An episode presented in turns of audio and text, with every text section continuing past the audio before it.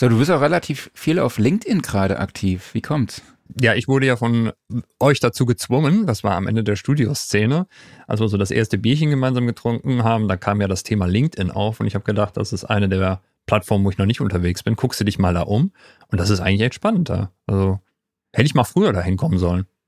Ja, ich glaube, es ist auch in unserer Branche eine aufstrebende Plattform. Also immer mehr Leute vernetzen sich untereinander aus der Pro-Audio-Branche oder aus der generell der Szene aller Musik- und Tonschaffenden. Und deshalb gibt's jetzt auch Sound and Recording auf LinkedIn. Also ihr könnt uns auch jetzt dort folgen. Dann habt ihr noch einen Kanal, wo ihr uns folgt, neben den ganzen anderen wie YouTube, Facebook, Spotify und Co.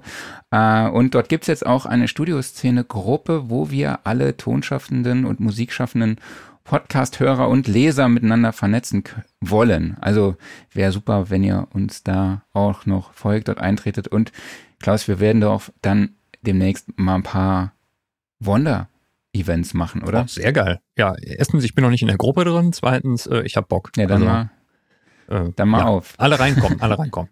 Ich, ich schließe mich gleich mal an. Genau, und äh, ich habe Heftproduktion, also müssen wir jetzt loslegen. Gas geben, los, anfangen, Intro-Musik. Ab geht's. Tada.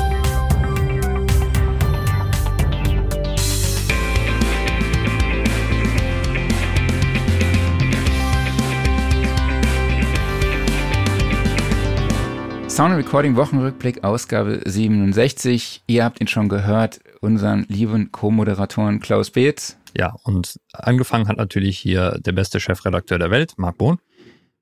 Genau, immer diese Lobdudelei am Anfang, die brauchen wir immer donnerstags morgens, um ein bisschen in, gut in den Tag, positiv in den Tag zu starten. Äh, aber natürlich sind wir auch wieder äh, nicht alleine und wir möchten unseren Gast auch nicht allzu lange warten lassen, weil noch ist die Verbindung konstant nach Konstanz. Haha. Ha, ha. äh, ja, wie lange hast du den vorbereitet? Wir hoffen noch lange. Fried Reim ist zu Gast, den Mastermind von Lake People. Guten Morgen, Fried. Schön, dass du dabei bist. Guten Morgen. Wir wollen mit dir ich heute über das Thema Kopfhörerverstärker äh, sprechen, wollen auf technische Eigenschaften und klangliche Eigenschaften eingehen, die natürlich wichtig sind bei Kopfhörerverstärkern und ja, euch so ein bisschen einen Rat geben, worauf man beim Kauf achten sollte. Und wenn ihr draußen, da draußen Fragen habt an Fried, also hier jetzt live dabei sind, also hallo erstmal an euch nochmal an dieser Stelle, dann könnt ihr eure Fragen natürlich gerne wie immer unter die Kommentare auf Facebook oder YouTube setzen. Und wir werden sie dann im Stream an Fried weiterleiten und er wird sie dann hoffentlich für euch beantworten. Aber da mache ich mir eigentlich keine Sorgen. Nee. Ähm, Fried, ich habe gesagt, du bist ja Mastermind von Lake People. Ich meine, ich glaube, über dich gelesen, du bist, du bezeichnest dich, glaube ich, selber als Produktdesigner, Produktentwickler oder beratend stehst du auf jeden Fall da bei der Produktion und der Entwicklung zur Seite. Aber erklär doch erstmal, was muss man studieren, um Kopfhörerverstärker zu entwickeln und wie kommt man überhaupt auf die Idee? Ähm, ja, das ist eine gute Frage, was man studieren muss. Ich denke mir, ähm, Elektrotechnik wäre hilfreich, habe ich aber nicht gemacht. Ich habe äh, medizinische Informatik studiert und bin bis zum Vordiplom gekommen. Dann im fünften Semester gab es dann Warteschlangen, Theorie und Wahrscheinlichkeitsrechnung und da habe ich dann endgültig beschlossen, dass ich da falsch bin. und ähm, habe mich dann eher auf den praktischen Bereich zurückgezogen äh, bin dann äh, in Konstanz hier äh, von circa 1982 bis äh, 86 im ersten HiFi-Geschäft am Platze in der Werkstatt tätig gewesen, weil ähm, die Elektronik äh, schon immer mein Hobby gewesen ist. Meine Mutter hat mir, glaube ich, mit 13 Jahren meinen ersten Lötkolben geschenkt und äh, ich fing dann an, Verstärker kaputt zu reparieren. Und ähm, irgendwann hat das dann mit dem Reparieren auch geklappt. Äh, habe dann meinem Bruder äh, Verstärker zusammengebaut und Lichtorgeln und so weiter und so fort, ähm, die teilweise auch länger als zwei Gigs gehalten haben. Und ähm, diese Studio, Bühnen, Tontechnik war also schon immer irgendwo in mir drin, mein Hobby. Und ähm, ich habe dann mit äh, zwei Kollegen 1986 die Firma Lake People gegründet. Äh, und anfangs haben wir ähm, einer der Kollegen hatte ein Tonstudio. Und anfangs haben wir dann Noise Gates und Limiters gebaut, weil der Kollege meinte, die Welt bräuchte sowas. Und hm. ähm, das mag sein, dass die Welt sowas braucht, aber sie braucht es auf jeden Fall nicht von Lake People. Der, der Start war also relativ schwierig. Und äh, wir haben 1986, also im Gründungsjahr, schon tatsächlich unseren ersten Kopfhörerverstärker gebaut. Ähm, der äh, so ein kleines Metallteilchen war, was der Musiker mit auf die Bühne nehmen konnte. Und das war eigentlich ähm, denke ich mir, so der praktische Ansatz, äh, den wir hatten. Ja, dass man also wirklich ein Teil hatte, was der Musiker selber bedienen konnte, wo sich bis zu sechs Leute einstöpseln konnten. Ähm, der hatte dann aber auch gleich den Nachteil aller anderen Kopfhörerverstärker. Der war für die damaligen hochohmigen Kopfhörer ganz einfach nicht laut genug. Und ähm, diesen Makel haben wir dann 1990 schon beseitigt und haben da dann schon einen Kopfhörerverstärker gebaut, äh, wo dann auch der Schlagzeuger mit satt werden konnte. okay. Das ist ja noch ein Thema, worüber wir ja, später auch noch sprechen werden. Ja. Ähm, das ging dann weiter. Ähm, wir sind dann ähm, äh, unter dem Label Lake People ähm, aus dem Studio, etwas aus dem Studiobereich rausgerutscht und eher in die Rundfunktechnik reingerutscht. Ähm, haben 1990, 91 die ersten deutschen 20-Bit AD und DA-Wandler gebaut, also wirklich Werkzeuge, mit denen man wirklich mal vernünftig aufnehmen konnte, äh, um den damals berüchtigten äh, Digitalklang äh, aus dem Weg zu gehen.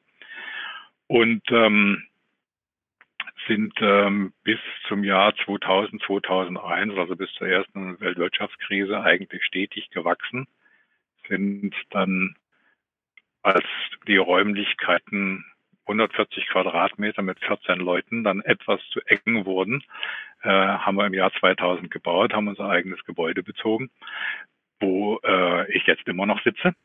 Hm. Und ähm, haben dann im Jahr 2009 die, die Marke Violectric äh, noch gegründet. Das kam daher, weil wir bis dahin auch schon hin und wieder Kopfhörerverstärker in den privaten Bereich verkauft haben. Die waren nämlich inzwischen also weltweit eigentlich angesehen. Und die Leute haben dann gesagt, ja, funktioniert super, sieht aus wie ein Kühlschrank. Ähm, war damals tatsächlich so, wir hatten Edelstahlgehäuse. Und ähm, dann haben wir gesagt, so ein bisschen Design können wir auch. Mhm. Und äh, haben eben dann angefangen, äh, die Gehäuse waren da nicht mehr Edelstahl, sondern waren dickwandiges Alu mit Nextel beschichtet. Wir hatten acht Millimeter starke Fronten, die vorne und hinten gefräst waren. Also alles das, was ähm, ja ein Produkt eben auch optisch wertvoll macht, haben wir berücksichtigt. Und ähm, diese Marke Bioelectric, mit der wir 2009 dann das erste Mal auf der High-End in München vertreten waren, hat sofort funktioniert, weil die Leute begriffen haben, dass die Firma Lake People mit allem Know-how dahinter steht, dass das also nicht irgendwie eine Luftnummer ist von irgendjemandem, der sich jetzt was Nettes ausdenkt und äh, den zweiten merkwürdigen Namen da dran pinnt, äh, sondern dass eben die geballte Kompetenz aus damals 25 Jahren äh, Erfahrung äh, im Kopfhörerbau dahinter stand. Ähm, das Programm von Bioelectric haben wir dann ausgeweitet, ähm, haben DA-Wandler mit dazugenommen, haben Phono-Vorverstärker mit dazugenommen mhm. ähm, und haben 2011 den ersten serienmäßigen symmetrischen Kopfhörerverstärker gebaut. Hm. Und äh, diese Gerätschaften sind bis jetzt eigentlich das äh, Standbein äh, in der Bioelectric-Produktion. Im Jahr 2016 oder 17, weiß ich gar nicht mehr so genau, kam dann die Marke Nimbus dazu, ähm, was kompromissloseste Technik angeht. Also ähm, okay. Bioelectric zum Quadrat, kann man sagen. Ja, mit allerdings eben auch mit dem dazugehörigen äh, recht exorbitanten Preis. Hat aber auch mhm. funktioniert. Ne? Verkaufen wir gut. Und ähm, da ich inzwischen 65 bin und irgendwie gucke, dass ich früher oder später mal meinen Ruhestand genießen kann, habe ich zum 01.01.2020 die Firma Lake People mit den Marken Lake People by Electric Nimbus an die Firma CMA verkauft, was aber nur funktioniert hat, ähm, weil ich mich für die nächsten Jahre noch verpflichtet habe, ähm, in der Firma zu bleiben. Und ich bin jetzt also nicht mehr der Geschäftsführer der Firma Lake People, sondern der Beiratsvorsitzende. Und als genau. solcher bin ich jetzt für das Design innen und außen verantwortlich. Es hat mhm. mal eine Zeit gegeben bei Lake People, da konnte ich sagen, so 80 bis 90 Prozent der Geräte, die wir verkaufen, habe ich auch tatsächlich konstruiert, also sowohl innen wie außen. Ähm, inzwischen ist es so, dass ich ähm, für das generelle Design, also für das Außendesign, für das Innendesign, das elektronische verantwortlich bin. Äh, das aber meinen äh, Entwicklungs, nicht mehr meinen Entwicklungsingenieuren, sondern den Entwicklungsingenieuren, die für die Firma Lake People arbeiten, mit den Entwicklungsingenieuren das Design ähm, entwickle. Das heißt, mhm. ich habe die bescheuerten Ideen und ähm, andere führen sie aus. Und wenn irgendwie was klemmt, dann kann man das im gemeinsamen Gespräch erledigen. Es ist also nicht sozusagen so der Designauftrag elektrisch äh, und optisch in eine Richtung, dass ich jetzt also sage, hier, das machen wir jetzt so und so, sondern wenn äh, von der Seite der Ingenieure dann eben äh, der Einwand kommt, dass man dieses oder jenes Feature vielleicht anders gestalten könnte oder die Buchse an eine andere Stelle rutscht oder der Lautstärkeregler da gerade sehr ungünstig ist, was, ähm, dann denke ich nochmal darüber nach, mache jetzt ein Redesign, sodass also hinterher eben auch ein Produkt rauskommt, was man vernünftig produzieren kann. Weil das ist eigentlich das Wichtigste. Mhm. Äh, wir produzieren normalerweise immer noch in Handarbeit. Und das funktioniert nur, wenn das Produkt also tatsächlich so äh, durchkonstruiert ist, dass das einfach funktioniert. Okay. Ja, ich finde es super, dass du äh, jetzt schon alle meine Fragen beantwortet hast, die ich mir jetzt für den Anfang hier notiert ah, hatte. Okay. Das war ja einfach, ne? Das war, macht's, macht's mir super einfach auf jeden Fall. Das ist doch nicht cool. Ähm, Genau, aber du bist äh, eine Sache, Entschuldigung, du bist aber immer noch Frickler, sage ich, äh, ohne es das jetzt respektierlich zu meinen. Du hast mir eben im Vorgespräch erklärt, erzählt, dass du gerade auch ein Keyboard von deinem Bruder reparierst, wo du gesagt hast, das ah, ist wahrscheinlich das Netzteil. Äh, aber erzähl doch mal, solche Sachen machst du dann trotzdem auch noch gerne nebenbei. Es hört sich auch nicht so an, als wäre dir ja langweilig, ne? Obwohl du jetzt die Marken auch verkauft hast. nee, langweilig ist mir absolut nicht. Ähm, und ich muss sagen, äh, ich schaue immer noch gerne in die Geräte rein und sagen wir so, ein, ein kaputtes Gerät ist nie angenehm, ähm, aber ich mache es dann trotzdem auf oder versuche es aufzumachen. Auch das ist ja heutzutage nicht so einfach, äh, dass man die Dinge überhaupt aufkriegt und äh, versuche dem Fehler auf den Grund zu gehen. Und mhm. hin und wieder muss ich sagen, wird man dabei auch noch fündig. Ja? Und äh, kann tatsächlich was machen.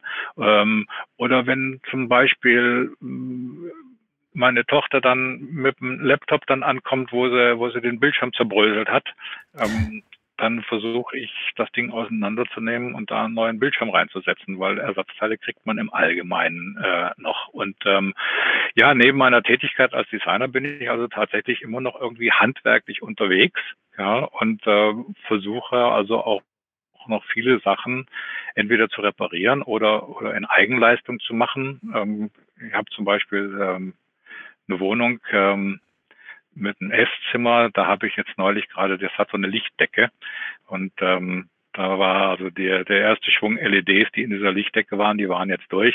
Und ähm, da habe ich jetzt ähm, vor vier Wochen gerade 3300 neue LEDs reingebaut.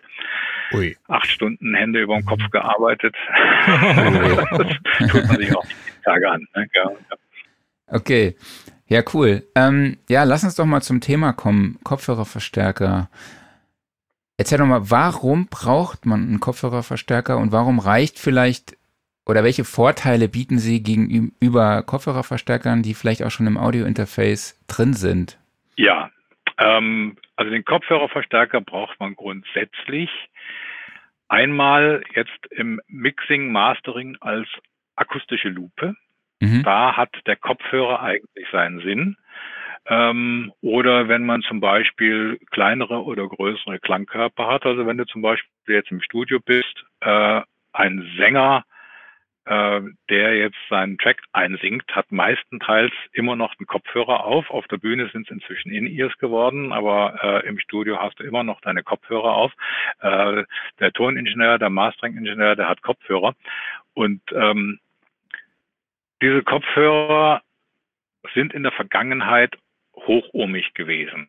Also wenn man jetzt so das, was früher so üblich war, AKG K240, ähm, Bayer Dynamic DT äh, 808, 770, 990, mhm. äh, Sennheiser auch noch ein paar, die sind im Allgemeinen hochohmig und ähm, für einen hochohmigen Kopfhörer ähm, das war eben die Schwierigkeit eben auch damals mit unserem ersten Kopfhörerverstärker, brauchst du ganz einfach eine hohe Amplitude äh, um den Kopfhörer vernünftig laut auszusteuern, weil wir haben ja hin und wieder Musiker, die sich auf der Bühne ihr Gehör etwas ruiniert haben und nicht mehr so gut hören. Das muss man dann mit höherer Lautstärke kompensieren.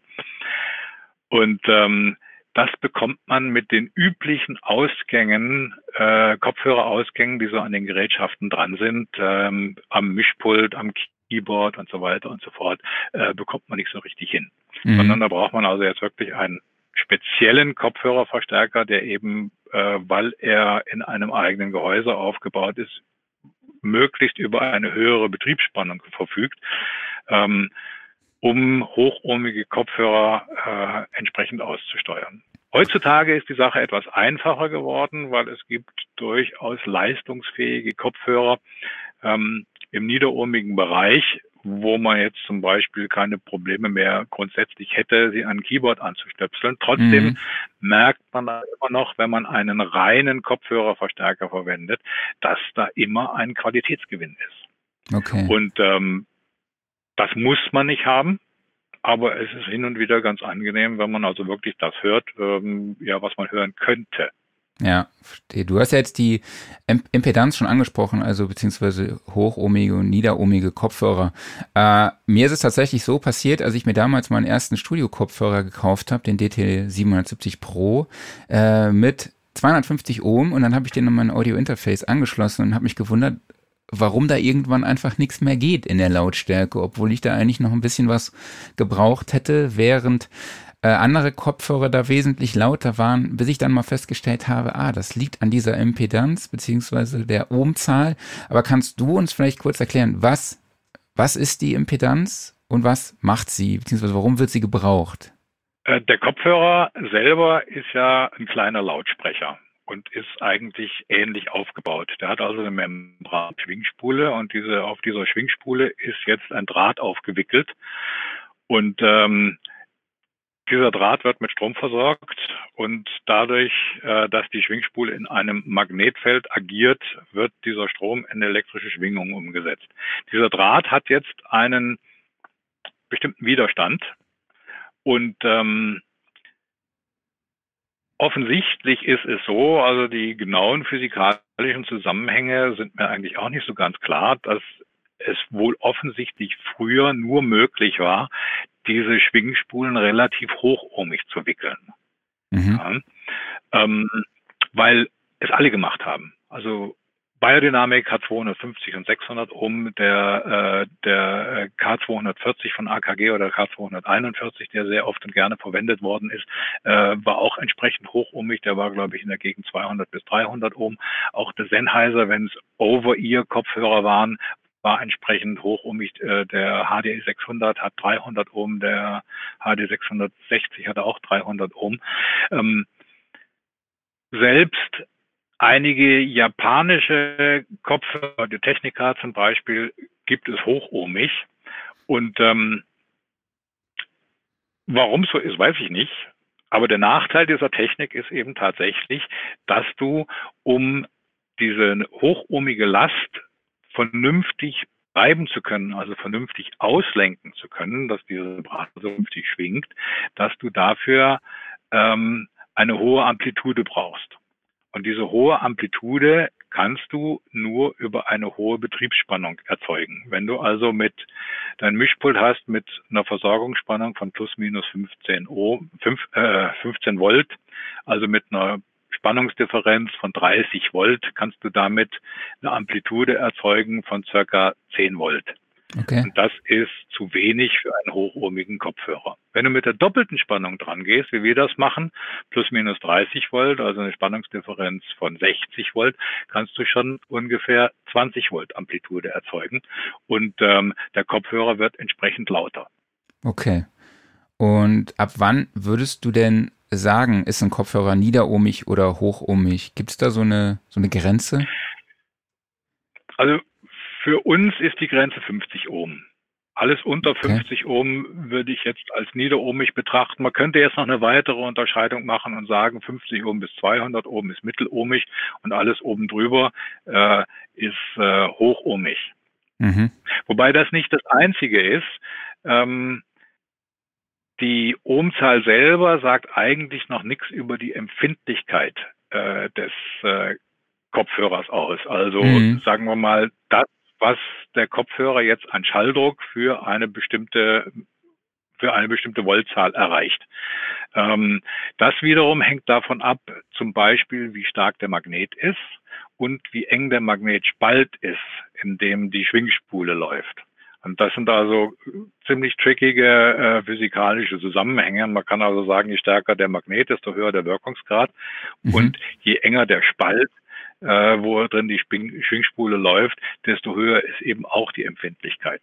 Ja, aber im Allgemeinen ist es eben so, dass hochohmige Kopfhörer unempfindlicher sind. Das heißt, du musst eigentlich mehr Leistung reinstecken und also noch mehr Spannung reinstecken als niederohmige Kopfhörer, mhm. ähm, was sich ja zum Beispiel eben auch darin zeigt, dass wir ultra empfindliche In-Ears haben, ähm, wo die Schwingspule logischerweise ungleich klein ist und da auch nicht so richtig viel Draht drauf gewickelt sein kann. Die aber äh, profitieren von den Neodym-Magneten, ähm, die ja inzwischen mengenmäßig verfügbar sind. Und gibt es Klangunterschiede zwischen nieder- und hochohmigen Kopfhörern? Also auch in der Klangqualität vielleicht? Äh, grundsätzlich nicht.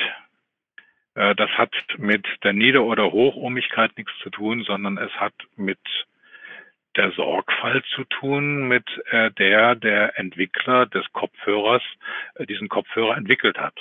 Mhm. Da gibt's also und, und da sind wir jetzt ganz stark im psychoakustischen Bereich.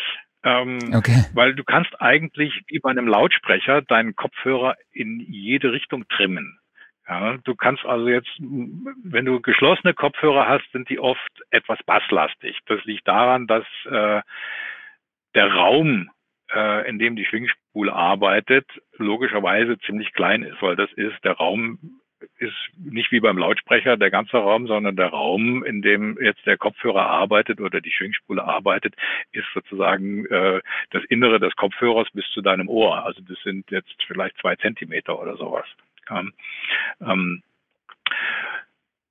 und da kann man, da kann man viel machen. Also mit der Membraninnengestaltung äh, des Kopfhörers, was da jetzt für Materialien drin sind. Also da kannst du ein richtiges, ein richtiges Sounddesign machen. Mhm. Und ähm, äh, das wird auch gemacht. Äh, sonst gäbe es nicht eigentlich relativ gleich aussehende Kopfhörer, die deutlich unterschiedlich klingen. Das hat also mit der Impedanz nichts zu tun. Okay. Ähm, Wobei oft der Fall ist, dass die ähm, Kopfhörer, die etwas unempfindlicher sind, auch besser klingen. Das wäre äh, genau der Punkt, wo ich jetzt nochmal nachhaken würde, weil es gibt ja oft auch von bekannten Kopfhörern zwei Varianten, eine niederohmige Variante, eine hochohmige Variante. Und man liest immer so, dass die hochohmige Variante etwas besser klingen soll. Ähm, so wie ich das jetzt aber gerade bei dir verstanden habe, muss das nicht der Fall sein oder ist vielleicht auch gar nicht der Fall. Kannst du das nochmal genau bestätigen? Äh, also ich muss jetzt sagen, wenn ich jetzt äh, zum Beispiel über Biodynamic, die meistenteils ja doch von 250 Ohm und eine 600 Ohm Variante haben, äh, ist es also in der Tat der Fall, dass mir die höher ohmigen Varianten besser gefallen. Immer vorausgesetzt, der Kopfhörerverstärker, mit dem man das prüft, kann das leisten. Mhm. Ja. Ähm, Jetzt kriegen wir hier gerade eine Nachricht rein, dass die 32 Ohm Variante deutlich schlechter als die 250 Ohm Variante ist vom, vom 990er. Ähm, weiß ich jetzt nicht, die niederohmige Variante kenne ich nicht, aber kann ich mir durchaus vorstellen, dass ähm, es sicherlich was damit äh, zu tun hat und ähm, dass gerade Biodynamic ähm, sicherlich ihre Kopfhörer hochohmig entwickelt haben und die niederohmigere Technik eher ein Kompromiss ist. Okay. Also ähm, ist es doch schon so, dass man sagen kann, oder so als Faustregel vielleicht, die hochohmige Variante ist wahrscheinlich die klanglich etwas hochwertigere? Würde ich schon unterstützen, ja. Mhm. Okay. Sie stellt aber auch gleichzeitig die äh, wesentlich höheren Ansprüche dann an den Verstärker. Sprich, äh, wenn der Verstärker das ja. nicht leistet, dann nützt dir der tollste Kopfhörer mit der höchsten Ohmzahl nichts. Ähm, dann hast du im Endeffekt verloren. Ja, das ist korrekt. Okay, wie gehen Kopfhörerverstärker mit der Impedanz um? Ich weiß ja, dass eure Kopfhörerverstärker äh, eine Impedanzanpassung haben, aber vielleicht, du kannst da wahrscheinlich besser mehr dazu sagen als ich. Ich habe ja irgendwann mal Elektrotechnik studiert und es gibt einen Grund, warum ich das abgebrochen habe. Äh, aber genau, vielleicht kannst du was dazu sagen, zu der Funktionalität. Gut, ähm, neben der äh, Möglichkeit, eine hohe Amplitude zu, äh, zu erzeugen, die eine erhöhte Betriebsspannung voraussetzt, ähm, gibt so ein Kopfhörerverstärker natürlich auch eine Leistung ab, ja, ähm, die wiederum geshaped werden kann.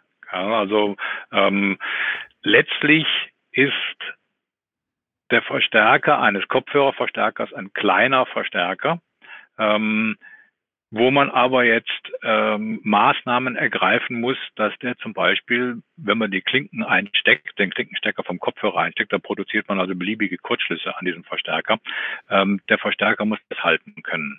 Äh, wir machen es in unseren Verstärkern so, dass wir eine Strombegrenzung drin haben. Das heißt also, ähm, dass die Verstärker nicht beliebig ähm, Strom rauslassen können, weil die sich sonst über ihre die die Wärmeentwicklung äh, selber auffressen. Die einfachste Art und Weise, eine Strombegrenzung zu machen, ist das, was in vielen Geräten eben tatsächlich stattfindet. Wenn man jetzt zum Beispiel mal zu Hause über äh, einen, einen, einen Audio-Receiver hat, also irgendwie ein Tuner mit einem eingebauten Verstärker, äh, der hat einen Kopfhörerausgang und damit ähm, dem Kopfhörer nichts passiert und damit dem Verstärker nichts passiert, wenn man den Kopfhörer einsteckt, ist also parallel äh, in Serie in der Leitung ist ein Widerstand eingebaut. Ja, der die Leistung begrenzt. Das ist die einfachste Art und Weise, eine Leistungsbegrenzung zu machen. Wir machen es anders, indem wir ähm, dem Verstärker durch geeignete Maßnahmen sagen, dass er seinen Stromfluss, den er von dem Trafo bekommt, dass er den ganz einfach begrenzen äh, soll. Ähm, Jetzt habe ich den Faden verloren. Was war die Frage? die Impedanzanpassung an einem, eurem Kopfhörerverstärker. ah, alles klar. Ja, jetzt haben wir es. Jetzt haben wir es. Jetzt haben wir es. Jetzt haben wir es wieder. Jetzt haben wir es wieder. Geil. Gut. Ähm, jeder Kopfhörer produziert eine sogenannte Gegen-EMK. Ja, also das heißt, die Schwingspule wird mit einer gewissen Spannung angeregt und wenn diese Spannung fehlt, fällt die Schwingspule wieder in ihre, End, äh, in ihre Ausgangsstellung zurück und in diesem Moment wird ein Strom produziert. Dieser Strom, der geht jetzt also rückwärts in den Verstärker rein. Wenn der Kopfhörer, das Kopfhörerkabel eine gewisse Impedanz haben, fällt darüber eine Spannung ab. Und wenn der äh, Verstärker selber jetzt eine hohe Ausgangsimpedanz hat, äh, dann fällt darüber auch eine Spannung ab. Und das kann man, diese, diese induzierte Spannung, äh, kann man am besten unter Kontrolle bekommen, wenn man den Innenwiderstand des Verstärkers, das, egal ob Lautsprecherverstärker oder, oder Kopfhörerverstärker, wenn man den Innenwiderstand so klein wie möglich macht. Weil dann kann der nämlich diese Spannung aufsaugen. Ähm, Daraus resultiert aber eben besagtes Stromproblem. Wenn ich einen Verstärker habe mit einem beliebig niedrigen Innenwiderstand, kann der natürlich auch einen beliebig hohen Strom liefern. Und ähm, das kann er ja von seiner Konstruktion nicht. Deswegen muss also in geeigneter Art und Weise dieser Stromfluss begrenzt werden. Ähm, ein Kopfhörerverstärker mit einer hohen Ausgangsimpedanz wird äh, an einem relativ niederohmigen äh, Kopfhörer, also nehmen wir mal an, wir haben einen Kopfhörerverstärker mit 10 Ohm Ausgangs, äh, Ausgangsimpedanz und wir haben einen Kopfhörer mit 25 oder sagen wir mal 50 Ohm Eingangsimpedanz, wird nicht zufriedenstellend laufen, weil äh, durch diese Impedanzverhältnisse sich der äh, Frequenzgang des Kopfhörers ändert. Meistenteils ist das im Bassbereich der Fall. Ähm, das heißt, es werden sagen wir mal, künstliche Bässe aufgebaut. Das kann ganz toll klingen, muss es aber nicht. Ähm, und vor allen Dingen ist es nicht echt. Das heißt also, wenn ich Musik produziere und das Ergebnis eben nicht nur mit meinen Monitoren, mit meinen Lautsprechermonitoren abhöre, sondern mit dem Kopfhörer, ähm, könnte sich dadurch ein vollkommen verkehrter Eindruck ergeben, was jetzt äh, die, den, der Frequenzgang, was den Frequenzgang äh, meiner Musik angeht. Mhm. Und man kann davon ausgehen, dass der Designer des Kopfhörers sicherlich auch keinen Verstärker zum Designen seines Kopfhörers benutzt hat, der einen hohen Innenwiderstand hat. Weil das wäre ungefähr so wie ein Fotograf, der nur unscharfe Fotos aufnimmt. Ja, ein Fotograf wird sicherlich scharfe Fotos aufnehmen, was er hinterher damit macht in der Nachbearbeitung. Ja, mhm. Das steht auf einem vollkommen anderen Platz. Ähm, und deswegen sollte eben der Kopfhörerverstärker eine genügend kleine Impedanz haben. Also wir haben als Richtwert, äh, dass die Ausgangsimpedanz des Kopfhörers wenigstens 20 mal kleiner sein soll, also maximal 5 Prozent äh, der äh, Impedanz des Kopfhörers. Soll heißen, wenn ich ähm, einen Kopfhörer habe mit 50 Ohm, sollte der Ausgangswiderstand des Verstärkers bei 2,5 Ohm liegen. Wenn ich einen Kopfhörer habe mit nur noch 16 Ohm, die es gibt inzwischen, dann ist dann entsprechend äh, der, der Innenwiderstand soll entsprechend kleiner sein. Und Weil nur dann ist gewährleistet, dass der Verstärker seine Leistung linear an den Kopfhörer abgeben kann. Und wie ist das dann bei euren Kopfhörerverstärkern? Also ich sage jetzt mal, ich habe einen Kopfhörerverstärker mit 250 Ohm und einen mit 50 Ohm oder 25 Ohm, was du eben erzählt hast. Ähm, wie funktioniert das dann? Erkennt der Kopfhörerverstärker dann automatisch, welche Impedanz der Kopfhörer hat und passt das dann an oder habe ich dazu einen Regler? Ähm, du redest letztlich äh, von zwei Dingen. Also einmal sind unsere Kopfhörerverstärker sind so aufgebaut, dass sie einen sehr, sehr kleinen Innenwiderstand haben, deutlich unter 0,5 Ohm. Äh, was du ansprichst, äh, ist, äh, sagen wir mal, die vernünftige Einstellung der Lautstärke an einem Kopfhörerverstärker. Der Kopfhörerverstärker sitzt ja ähm, zwischen der Quelle und zwischen dem Kopfhörer. Die Quelle ist auf der einen Seite, wo man nicht unbedingt wissen, was da rauskommt. Wenn es jetzt zum Beispiel irgendwie ein HiFi-Gerät ist, dann kommen da in der Gegend zwei Volt raus. Wenn es äh, ein professionelles Studiogerät ist, kann ich mit einer Ausgangsspannung von sechs bis zehn Volt rechnen. Das mhm. ist das eine. Und auf der anderen Seite des Kopfhörerverstärkers äh, hängt der Kopfhörer. Der hat eine bestimmte Empfindlichkeit, die der Kopfhörerverstärker auch nicht wissen kann. Ähm, unsere Philosophie ist es, dass der User den Lautstärkeregler vernünftig weit aufdrehen kann. Äh, und vernünftig weit heißt, dass für normales Hören der Lautstärkeregler ungefähr auf 12 Uhr sein sollte. Damit habe ich noch genügend Weg in die Richtung nach rechts, um leise Stellen irgendwie zu verstärken oder um irgendwie mal Gas geben zu können.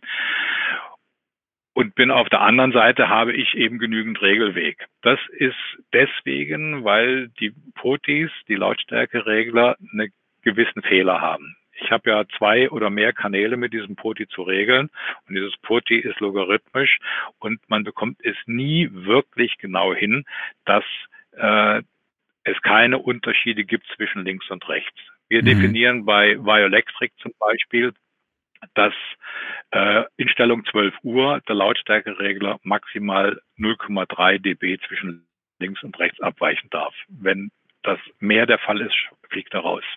Und je mehr okay. ich jetzt zum Linksanschlag gehe, also wenn ich jetzt einen Kopfhörerverstärker habe, der, sagen wir mal, relativ kräftig ist, oder wenn ich äh, eine Quelle habe, die sehr kräftig ist, oder wenn ich einen Kopfhörer habe, der äh, sehr empfindlich ist und ich nur so in Richtung 9 Uhr meine Lautstärke regeln kann, weil ab 10 fängt es schon an weh zu tun, dann muss ich damit rechnen, dass äh, ich zum Beispiel jetzt in der Gegend ein dB Lautstärkeunterschied zwischen links und rechts habe. Das heißt also, ich habe eine deutliche Verschiebung äh, des Stereopanoramas beziehungsweise von Monoschallquellen, wo ich vielleicht darüber nachdenken könnte, dass mir das im Mix passiert ist.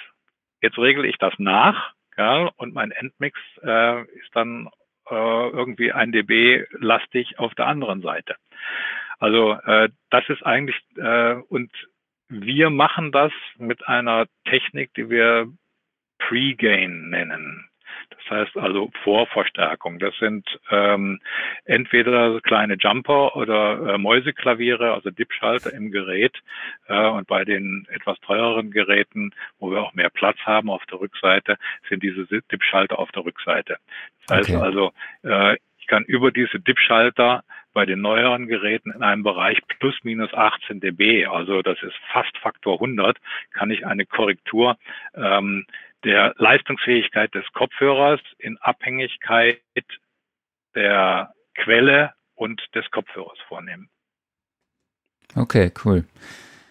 Jetzt haben wir ja schon, du hast eben auch die Empfindlichkeit angesprochen und auch schon kurz erklärt, aber das ist natürlich ein weiterer Faktor von einem Kopfhörer, der sich eben auf die Lautstärke dann auswirkt. Ähm, kannst du vielleicht noch mal kurz an dieser Stelle erklären, was sagt die Empfindlichkeit aus und wie wird sie angegeben?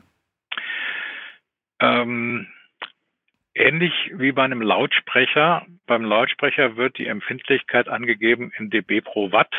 Da sind wir ähm, bei einem Lautsprecher in der Gegend zwischen 85 dB und 95 dB bei einem guten Lautsprecher.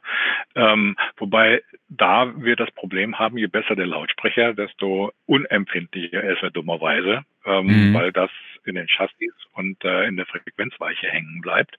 Beim Kopfhörer ist es ähnlich. Wir haben dB, aber nicht pro Watt, sondern pro Milliwatt.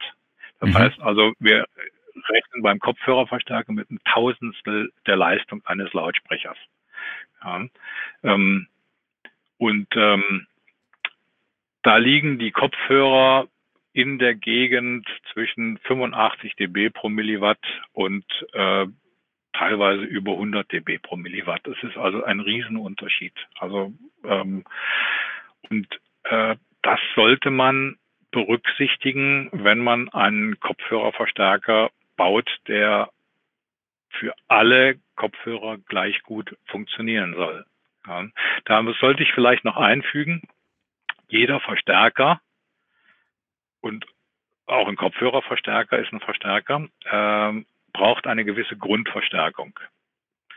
Wenn ich jetzt als Entwickler den Ansatz habe, mein Kopfhörerverstärker soll für alle äh, Kopfhörer gut sein und möglichst für alle Quellen, dann werde ich meinem Kopfhörerverstärker eine relativ hohe Verstärkung mitteilen, damit er eben auch an unempfindlichen Kopfhörern funktioniert.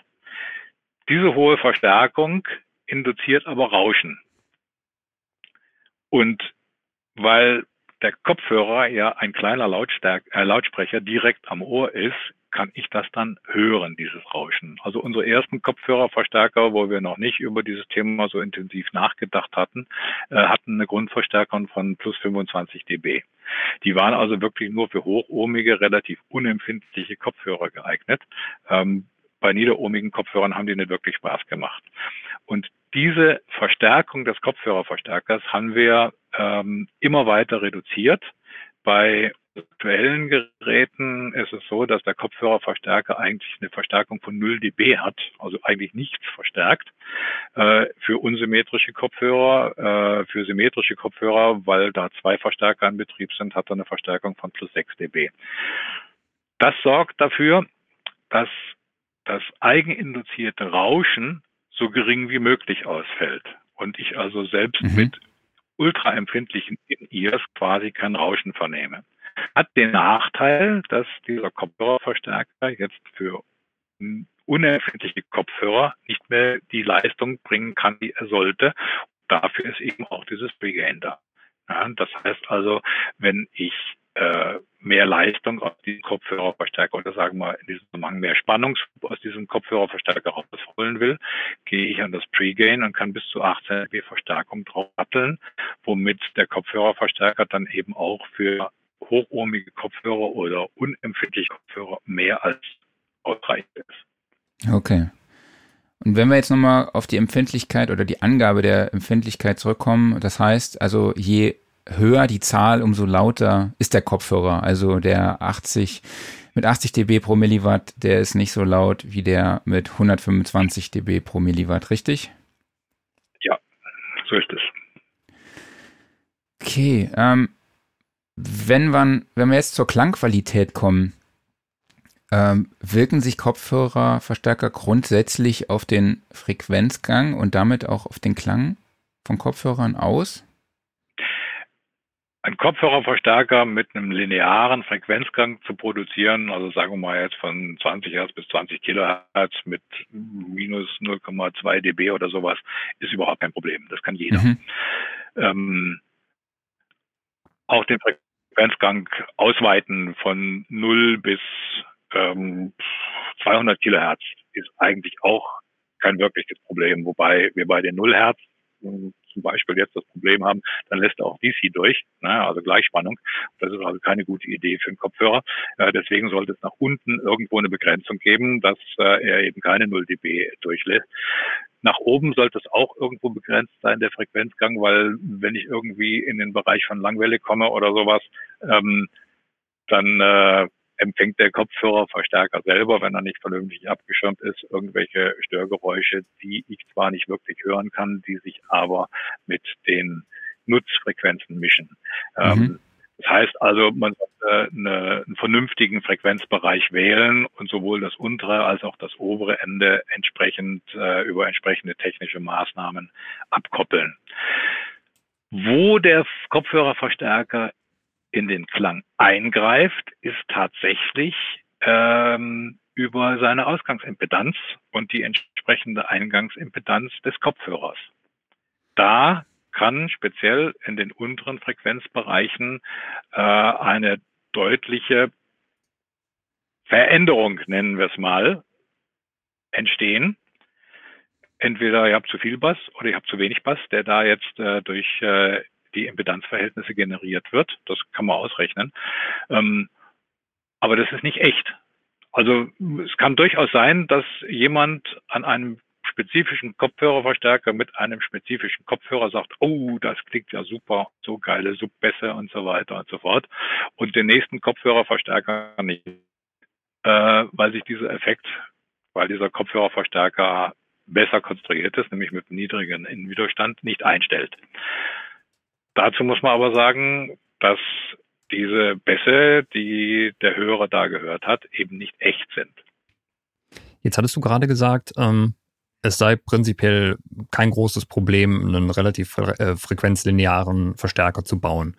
Ist das so, ähm, mhm. also gilt das für alle Lautstärken? Das heißt, ähm, wenn, wenn, das so einfach ist und ich verändere die Lautstärke des, äh, des Verstärkers, ähm, bleibt der Frequenzgang dann auch immer linear oder gibt es da gewisse ja, Problematiken, dass beispielsweise, wenn ich das Ganze jetzt leiser drehe, dann sacken mir als erstes die Bässe weg, sage ich mal? Ähm, nee, das, äh, dieser lineare Frequenzgang ist eigentlich über den kompletten Lautstärkebereich ist der linear. Ähm, wo bei dir vermeintlich die Bässe abrutschen, das hat was mit unserem Gehör zu tun, mhm. äh, weil unser Gehör in einem niedrigen Lautstärke für Bässe und für die Höhen, äh, also für tiefe und hohe Frequenzen unempfindlicher ist, ähm, weshalb es bei HiFi-Geräten diese Lautungsfunktion gibt. Genau das. Also das, das Hören selber ist ja eine Art Badewanne, umgekehrte Badewannenfunktion. Äh, das heißt, tiefe Frequenzen und sehr hohe Frequenzen nehmen wir deutlich weniger als die mittleren Frequenzen von, sagen wir mal, 250 bis 2,5 Kilohertz, 250 Hertz bis 2,5 Kilohertz. Unten drunter es weniger und oben drüber wird es auch weniger. Technisch äh, ist es kein Problem, äh, den Frequenzbereich linear zu halten für geringe und für hohe Lautstärken, also für geringe und für hohe Leistungen. Mhm. Also du hattest da jetzt die, die Fletcher-Manson-Kurven angesprochen, die Kurven gleicher Lautheit, ne? Mhm. Alles klar. Ja. Okay, eine weitere, eine weitere technische, eine weitere technische Eigenschaft ist ja dieses das Impulsverhalten. Und äh, wie gesagt, ich habe ja von sowas keine Ahnung. Ähm, sag mal, was ist das Impulsverhalten und wie macht es sich am Kopfhörer bemerkbar? Äh, das Impulsverhalten äh, ist eine direkte Funktion der Ausgangsimpedanz.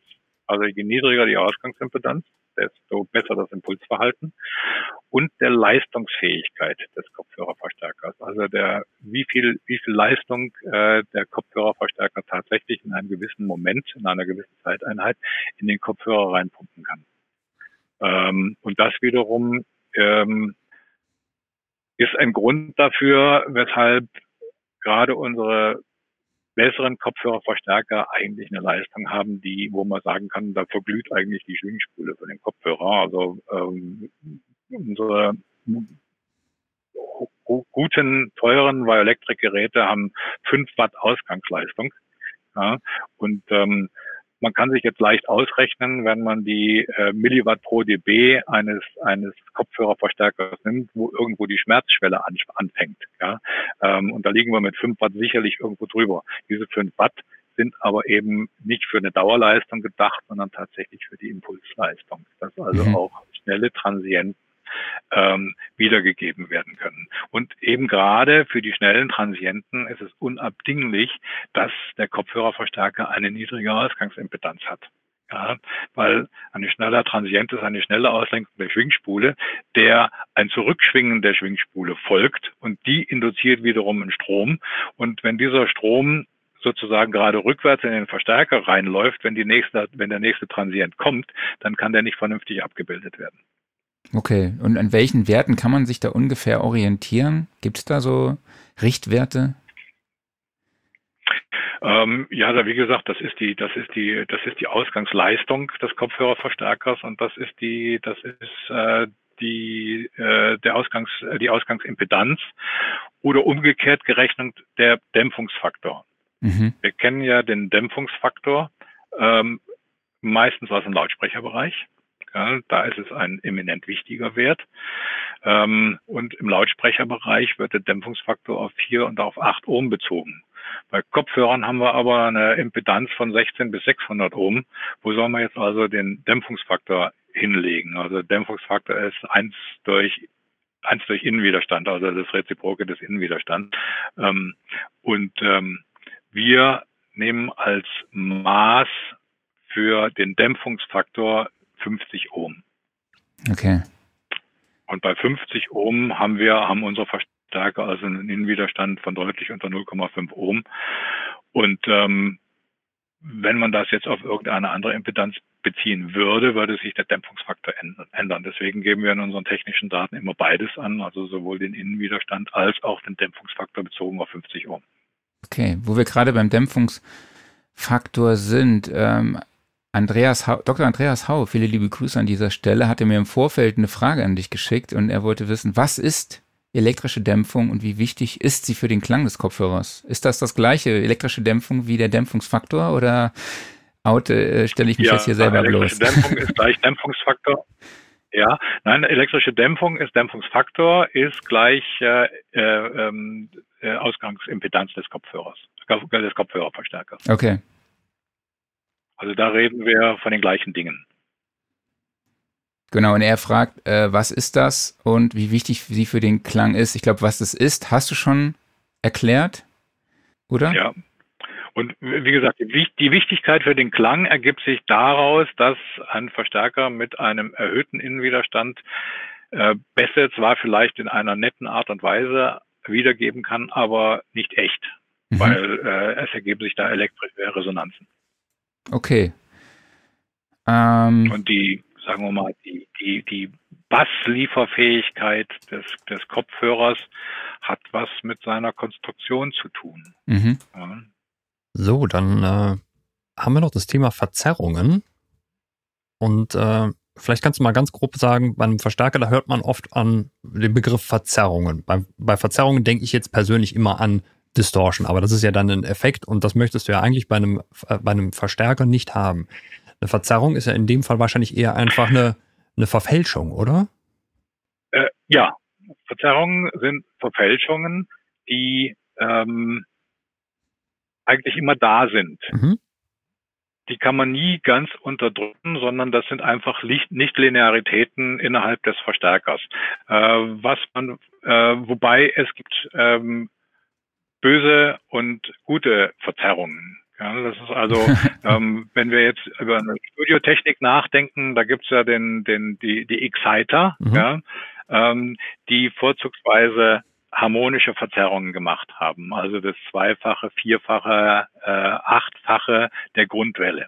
Ja, also wenn ich jetzt ähm, ein Signal habe mit 1 Kilohertz, dann macht ein, dann, dann macht ein Exciter, ähm, bastelt mir ähm, Oberwellen, harmonische Oberwellen, also 2 Kilohertz, 4 Kilohertz, 8 Kilohertz noch zusätzlich ins Signal, weil das von unserem Ohr als angenommen, als angenehm empfunden wird.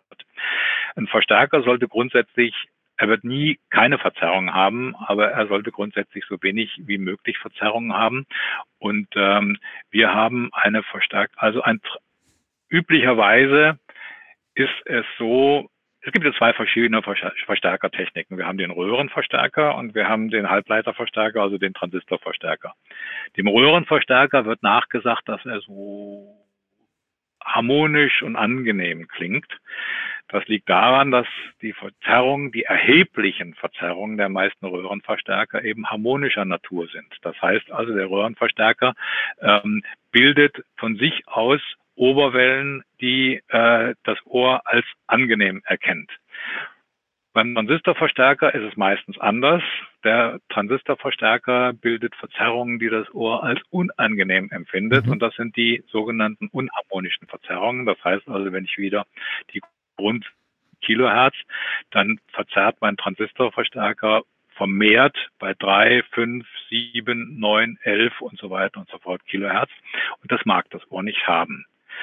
Ähm, wir haben uns deswegen bemüht, bei unseren Verstärkern ähm, ein bisschen Oberwellen-Shaping zu machen. Das heißt also, das, was wir an, Verster an Verzerrungen haben, ähm, was sehr gering ist, ähm, soll angenehm klingen. Das heißt also, äh, K2 ist höher als K3, ist höher als K4, ist höher als K5 und so weiter und so fort. Wir haben also eine, ein äh, zu den höheren Frequenzen her ein harmonisches Abklingen der Verzerrungen. Und das macht letztlich auch den Klang eines jeglichen Verstärkers oder auch Instruments aus. Ja, es ist also der, äh, der Anteil der, selbst wenn sie noch so gering sind, der Anteil der, der, der übrig gebliebenen Verzerrungsprodukte ähm, macht den Klang eines Verstärkers aus. Wenn ich jetzt also einen Verstärker habe, egal ob Lautsprecher oder, oder für den Kopfhörer, der ähm, vermehrt K3, K5, K7, K9 produziert, dann wird er unangenehmer klingen als ein Verstärker, der die harmonischen Verzerrungen bevorzugt. Äh, wodurch entstehen denn mehr Verzerrungen im, äh, im Verstärker? Ist es einfach nur das banale, ich sag mal, Hochdrehen des Lautstärkepotis, wodurch der Verstärker mehr gefordert wurde, oder spielen da noch andere Faktoren mit rein? Oh, das ist ein komplexes Thema. Ähm, die Verzerrungen hängen ab zum Beispiel, ja, also tatsächlich von der Amplitude, also äh, von der Lautstärke selber. Mhm. Äh, dann hängen sie ab von der Last und dann hängen sie natürlich davon ab, wie sauber dieser Verstärker konstruiert wurde worden ist. Also man kann einen Verstärker, sagen wir beliebig simpel oder sehr komplex aufbauen, wobei es dummerweise so ist, je komplexer der Verstärker aufgebaut ist, desto äh, besser ist auch das Ergebnis. Ähm, unsere ersten Verstärker waren jetzt beispielsweise äh, waren vier Transistorverstärker, die äh, erhebliche Verzerrungen produzierten. Äh, das war aber wurscht, weil sie laut waren. Und ähm, wir haben irgendwann mal gesagt, unsere Verstärker sollen eben nicht nur laut sein, sondern sie sollen auch gut sein und sind dann eben dran gegangen, ähm, den Klirrfaktor, die Verzerrungen zu reduzieren. Und ähm, ließ sich leider nur mein, mit einem erheblich höheren technischen Aufwand äh, realisieren. Mhm. Also da, da höre ich jetzt zum Beispiel raus, dass, ähm, ich sag mal, besonders transientenstarke und bassstarke Signale, also wie beispielsweise Bassdrums oder sowas, die fordern einen Verstärker ganz besonders, also regen eher zu Verzerrungen an. Wenn der Verstärker äh, nicht darauf ausgelegt ist, ja, mhm. weil äh, gerade bei tieffrequenten Signalen äh, die Stromlieferfähigkeit groß sein muss. Mhm. Das hieße also beispielsweise, ähm, gerade wenn ich, ähm, sagen wir mal, besonders äh, basslastige Musik mit einem Kopfhörer produziere, was sicherlich auch öfters mal der Fall ist, weil nicht jeder sich zum Beispiel irgendwie ein Full-Range-Lautsprecher-Setup zu Hause hinstellen kann oder einen Subwoofer, dann macht es Sinn, eigentlich einen guten Kopfhörerverstärker zu haben, weil mir ansonsten der zu schwache Verstärker das Signal verfälscht. Das ist das eine. Äh, das andere ist natürlich, dass der Kopfhörer selber auch irgendwo begrenzt ist. Mhm. Das heißt also, äh, der, der kann also auch nicht beliebig tiefe äh, Frequenzen rauspumpen. Ja. Also gerade da ist eigentlich ist eigentlich die Limitierung äh, im guten äh, Kopfhörerverstärker vorausgesetzt eigentlich eher beim Kopfhörer zu sehen. Okay. Mhm. Jetzt gibt es bei euch noch das Thema symmetrische äh, Kopfhörerverstärker. Du hast das ganz am Anfang schon mal angesprochen, gerade in Bezug auf äh, Violectric. Und ich muss sagen, äh, bevor ich dein, äh, dein Kopfhörerhandbuch gelesen habe, habe ich noch nie von linearen Kopfhörern gehört. Ich habe immer gedacht, also lineare Anschlüsse, okay, ähm, klar, kennt man aus der Studiotechnik. Und wenn ich jetzt bei einem linearen Kopfhörerverstärker, okay, da hätte ich jetzt gedacht, ja gut, dann hat er halt lineare Eingänge, ich verbinde den fertig aus. Aber mit, einer, mit einem linearen Kopfhörer ist was ganz anderes gemeint, nämlich dass die Verbindung zwischen Kopfhörerverstärker und Kopfhörer auch wiederum symmetrisch aufgebaut ist. Und da das ja ein Kopfhörer Stereo ist, komme ich ja, also muss ich auf einmal eine zweite Leitung hernehmen. Ich brauche zwei Stereokabel, also 4A. Dann habe ich das jetzt so laienhaft richtig ausgedrückt. Äh, ja, ungefähr. Ähm, sagen wir, die herkömmliche Art, die herkömmliche Art, einen Kopfhörer anzuschließen, ist, du hast einen Klinkenstecker genau. mit äh, drei äh, äh, Kontakten, mhm. also Tip, Ring, Sleeve. Tip ist links, äh, Ring ist rechts und Sleeve ist, ist der Massekontakt. Ja?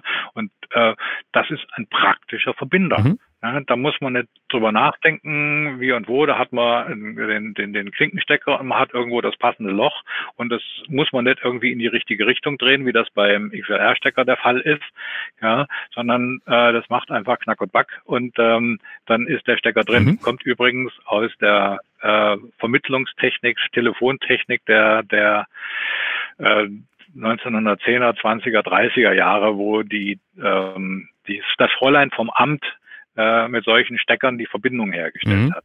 Ja. Ähm, ja, das Problem eines solchen Anschlusses ist, dass du jetzt also eine Leitung für links hast, eine Leitung für rechts hast und die Rückleitung ist eine gemeinsame Leitung. Mhm. Ja, das heißt also, das, was jetzt in den Verstärker zurückfließt zum Potentialausgleich, geht über eine gemeinsame Leitung, wo das, wo die Reste sagen wir mal populär, die Reste vom linken und dem rechten Signal drauf sind, also ein Monosignal. Diese Leitung hat einen Widerstand. Über diesen Widerstand fällt eine Spannung ab und ähm, diese Art des Anschlusses verunreinigt dir jetzt sozusagen die Masse. Ja, du schickst ein Potenzial auf die Masse zurück und die Masse sollte ja ruhen und die wird nicht ruhen, wenn du das so machst, mhm. sondern die wird wackeln mit den Resten von links und rechts. Das ist messbar und das dir das Übersprechen zwischen links und rechts. Mhm. Wenn du jetzt einen Kopfhörer symmetrisch anschließt, das heißt, du nimmst deine zwei Strippen von deinem von deiner linken Hörmuschel und nimmst zwei Strippen von deiner rechten Hörmuschel, hast du jetzt einen Draht mehr Vorher hast du drei, jetzt hast du vier Drähte. Und jetzt brauchst du dummerweise ähm, Doppelverstärker. Nämlich einen Verstärker für äh, das äh, In-Phasensignal und einen Verstärker für das ähm, Out-of-Phase, also das äh, Phasen, phasengedrehte Signal. Mhm. Das Gute, was du damit erzielst, ist, dass deine Masse jetzt ruht weil dein, dein Kopfhörer vom Anschluss her überhaupt nichts mehr mit der Masse zu tun hat. Der arbeitet jetzt auf die Betriebsspannungen der beiden Verstärker. Ja. ja und damit erreichst du ähm, ein wesentlich besseres Übersprechverhalten deines Kopfhörers, Ähm, ich sage es gerne populär, wenn du mit Lautsprechern hörst, dann sitzt du im Auditorium. Mhm. Wenn du mit normalen Kopfhörern hörst, dann stellst, stehst du äh, an der Stelle des Dirigenten. Und wenn du mit einem symmetrischen Kopfhörer hörst, sitzt du mit einem Orchester. Mhm. Ähm, wir haben ja mit dem Kopfhörer sowieso schon, selbst wenn wir die äh, unsymmetrische Variante per Klinkenstecker nehmen, haben wir mit dem Kopfhörer eine sogenannte äh, im Kopf Lokalisation, IKL wird das, wird das abgehört, abgekürzt, ähm, was für uns immer etwas unnatürlich klingt, äh, weil wir ja den gewohnt sind, dass wir den Schall irgendwie aus einer Richtung bekommen und damit eben auch Rauminformationen mitgeliefert bekommen. Genau. Wir kennen es aber selber äh, aus dem Wohnraum oder aus dem Studio, äh, dass äh, das mit den Richtungsinformationen auch ausgesprochen unangenehm sein kann. Ja?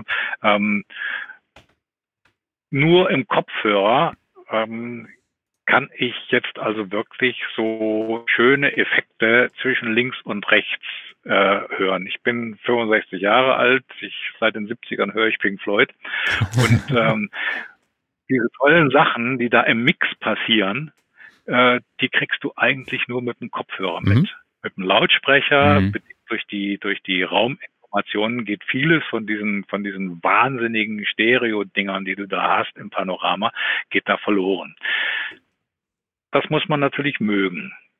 Ja, und ähm, viele versuchen jetzt über das äh, sogenannte Crossfeed äh, dem Kopfhörer wieder eine Rauminformation mitzugeben, ja. ähm, was meiner Meinung nach ähm, nicht wirklich gut funktioniert.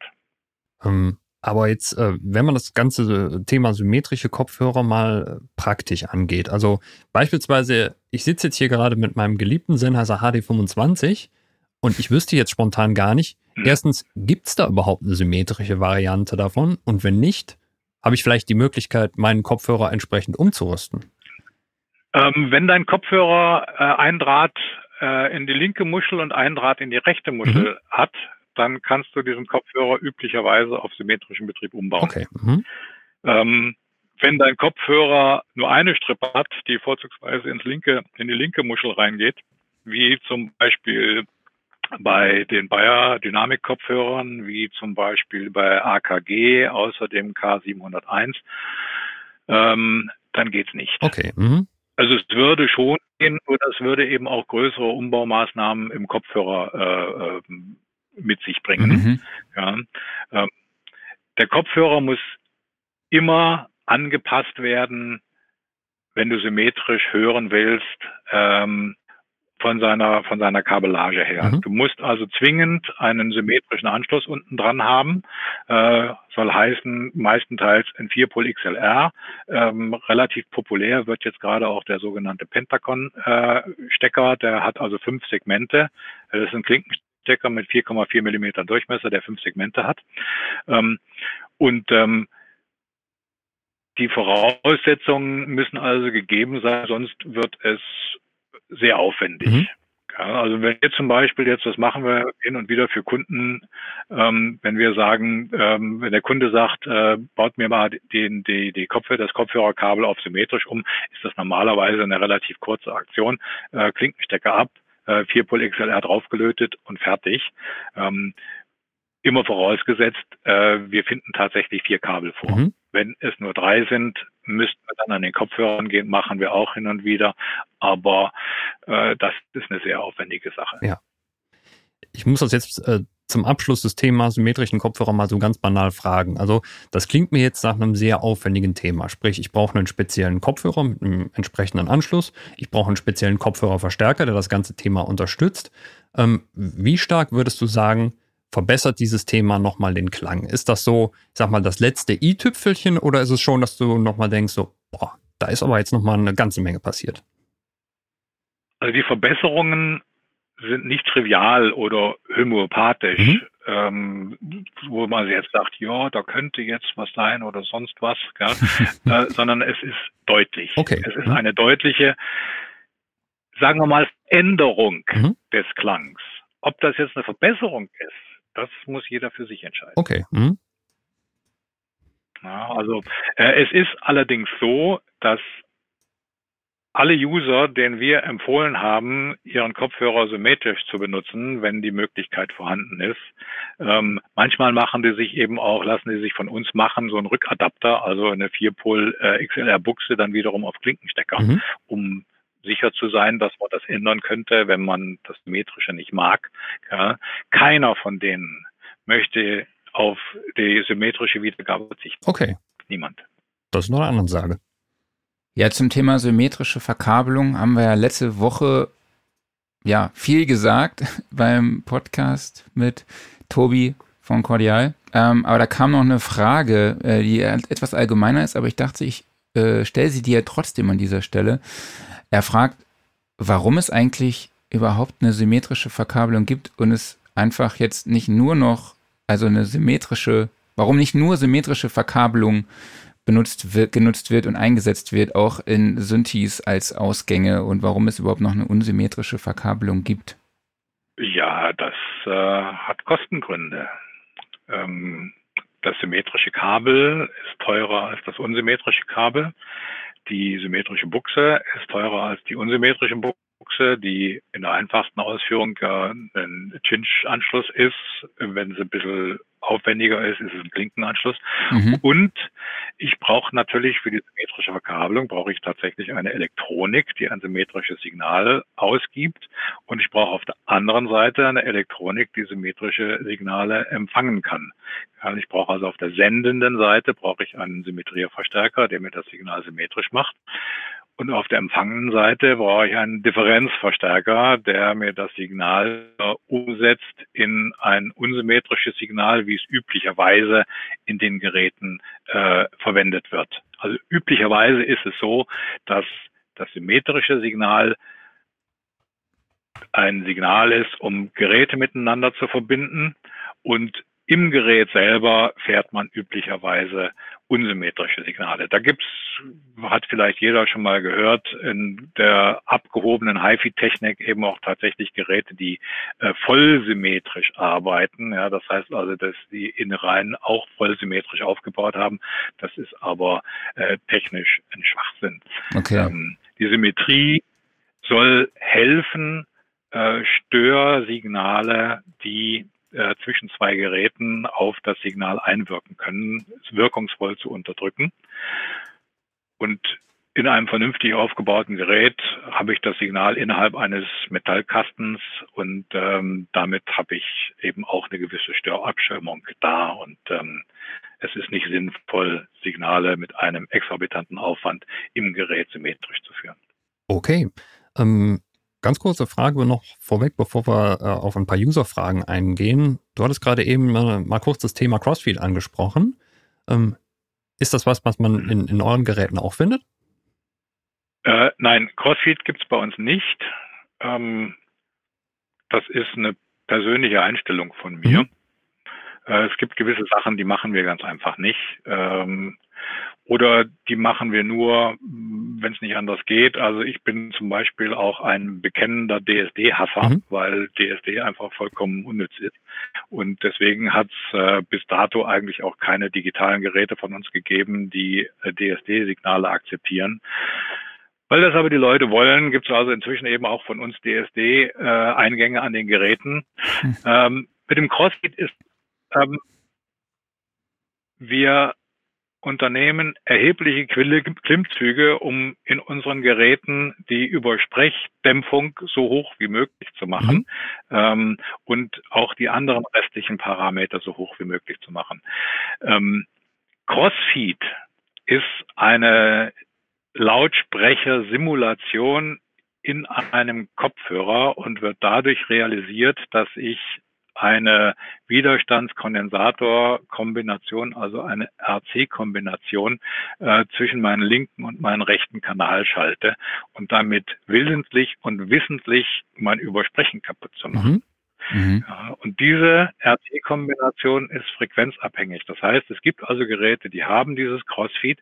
Dieses Crossfeed oder der Effekt dieses Crossfeeds ähm, ist aber in hohem Maße frequenzabhängig. Das heißt, je nach Programmmaterial muss ich jetzt also ständig, um einigermaßen diesen Effekt realisieren zu können, wenn er denn überhaupt da ist oder sinnvoll da ist, muss ich jetzt also ständig irgendwo an meinen CrossFit-Parametern rumfummeln, um ähm, diese, äh, diesen CrossFit-Effekt aufrechtzuerhalten. Mhm. Wir hingegen sind der Meinung, ähm, dass es sehr wohl Sinn macht, die Kanaltrennung, und deswegen machen wir auch symmetrische Kopfhörerverstärker, die Kanaltrennung äh, so hoch wie möglich zu halten. Und deswegen gibt es bei unseren Geräten eben auch kein Crossfeed. Okay, also es ist wirklich einfach so, äh, dass du sagst, es ist eine Philosophiefrage. Ihr habt euch halt äh, auf die sagen wir, perfekte Kanaltrennung spezialisiert und deshalb harmoniert das einfach nicht miteinander. Ja. Okay. Mhm. Dann äh, würde ich ganz gerne nochmal ein, zwei User-Fragen mit reinnehmen. Und zwar fragt hier Daniel Graumann, wenn ich eine Band im Studio habe, die ihre eigenen Kopfhörer mitbringen, unterschiedliche Impedanzen, haben die dann alle unterschiedliche Höreindrücke oder kann man die dann selektiv anpassen bei euch?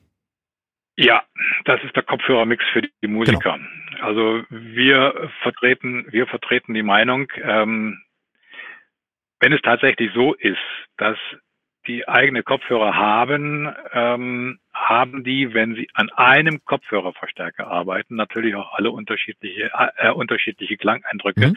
die im Gegenteil auch sogar noch dadurch verstärkt werden, dass sich ja bei einem parallelen Anschluss äh, von vielen Kopfhörern an einen Kopfhörerverstärker, äh, dass sich diese, diese, diese Parasitärimpedanzen noch untereinander mischen. Äh, das heißt, das Ergebnis ist nie so richtig toll. Mhm. Ähm, richtig gut macht man es wirklich, wenn man äh, einen Kopfhörerverstärker für einen Kopfhörer hat. Okay. Und den kann man dann dementsprechend auch anpassen. Mhm.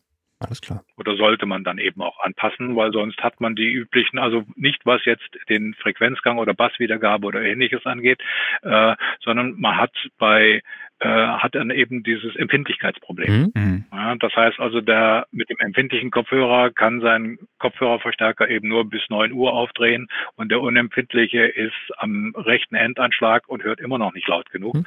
Und dafür gibt es dann eben bei unseren Geräten das sogenannte Pre-Gain. Okay. Mhm. Okay, wo wir gerade schon bei Daniel waren, er hatte gestern noch eine Frage geschickt, äh, ob denn nicht auch Raumsimulationen mit Kopfhörern, Kopfhörerverstärkern möglich wäre. Also es gibt ja jetzt auch gerade diesen Trend, dass man wie bei Waves NX sich dann in andere Räume versetzen kann. Ja, dann hat man plötzlich äh, hier Ocean Ray Studios oder Abbey Road Studios. Äh, wäre sowas mit Kopfhörerverstärkern auch möglich?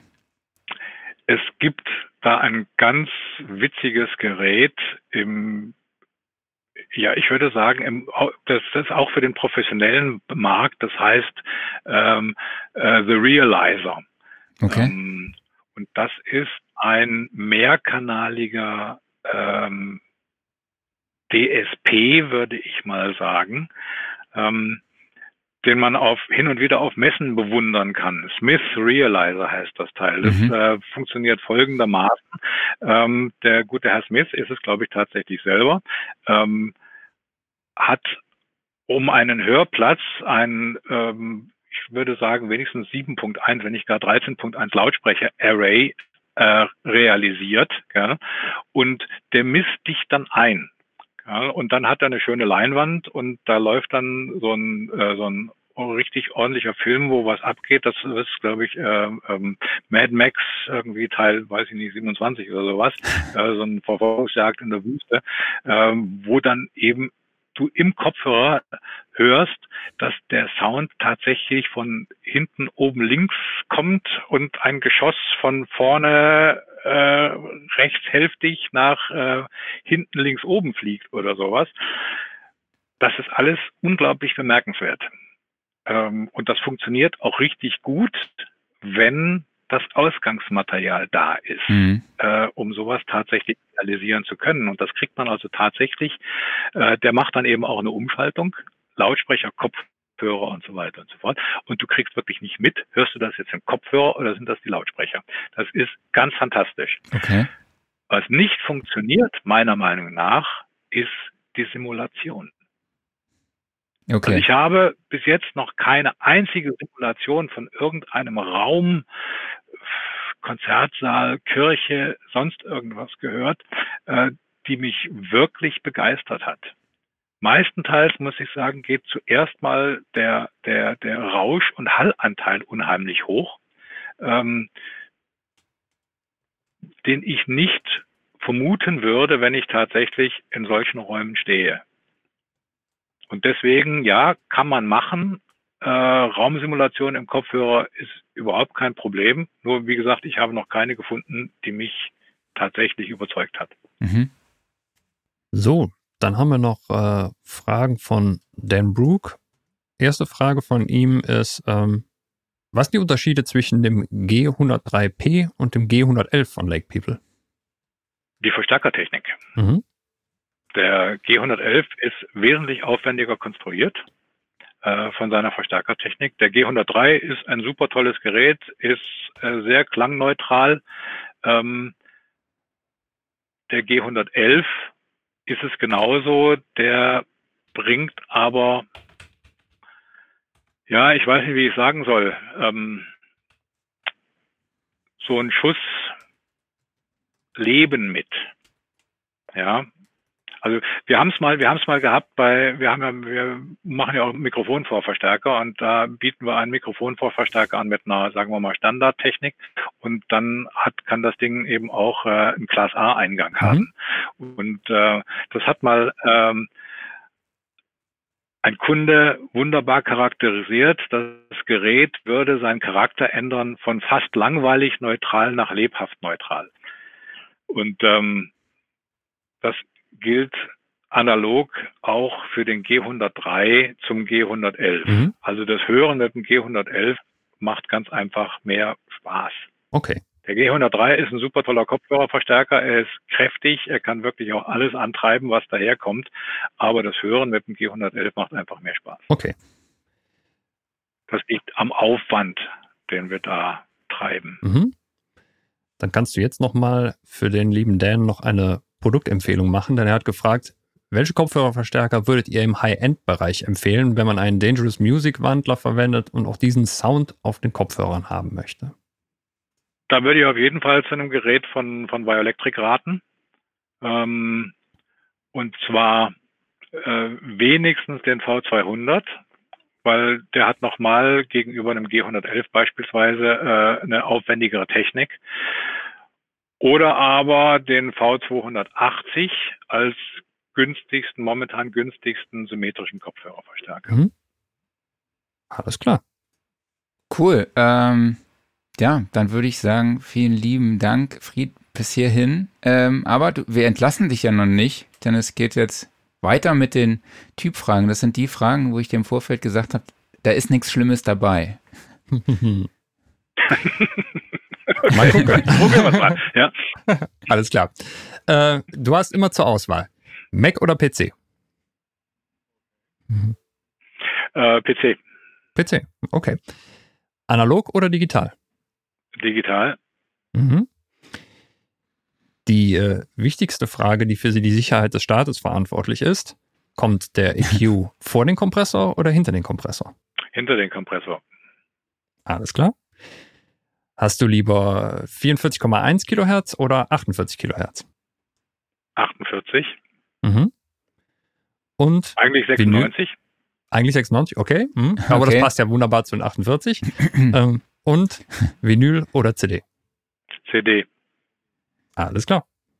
Ah, du bist schon sehr digital dann unterwegs, ja? Äh, ja, weil digital einfach äh, besser ist. Also gerade so die, die Frage Vinyl, CD. Äh, CD ist es eigentlich auch nicht, äh, weil CD ist mir mit 44.1 äh, eigentlich zu wenig. Ähm, aber die CD hat eben den riesengroßen Vorteil, ich meine, ich komme ja nur so aus einer Zeit, da hat es nur Platten gegeben. Ja, und wir haben uns wahnsinnig gefreut, als äh, Anfang der 80er auf einmal die CD da war. Ja, ähm, da musste man mhm. nicht irgendwie alle 20 Minuten aufspringen und äh, die, die, die Seite wechseln. Es hat ja auch äh, damals Plattenspieler gegeben, sogenannte Wechslerplattenspieler. Ich weiß nicht, ob ihr euch an sowas noch erinnern könnt. Da war mhm. so eine erhöhte Achse und da hat man dann äh, seine sieben, acht LPs drauf gemacht. Ja, und die sind äh, entsprechend runtergefallen, wenn, wenn äh, der äh, Plattenspieler dann am Wechseln war. Ja.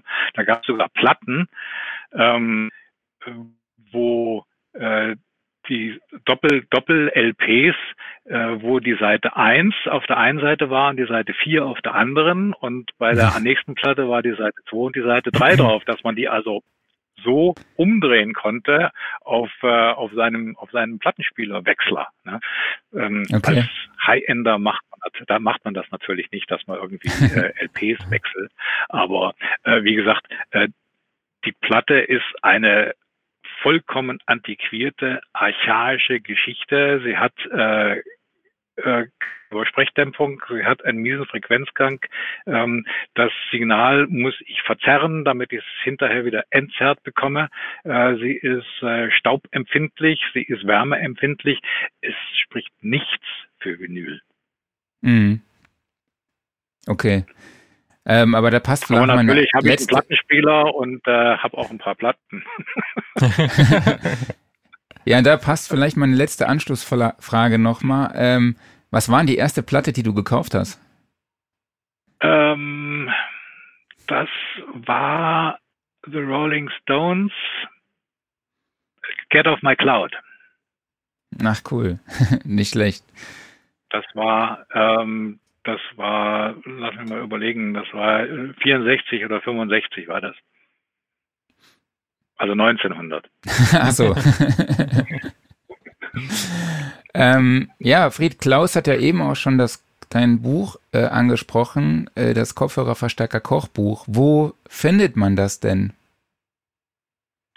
Äh, das könnt ihr bei unserem Vertrieb äh, www.cma.audio äh, runterladen. Genau, also den Link poste ich euch auch hier schon mal in die Kommentare, also für alle, die gerade live dabei sind. Äh, und ja, für alle anderen haue ich es auch nochmal in die Show Notes. Ähm, ja, Fried, wir sind am Ende angekommen. Wir haben es jetzt doch geschafft, eine Stunde, über eine Stunde und 20 Minuten über Kopfhörerverstärker zu sprechen.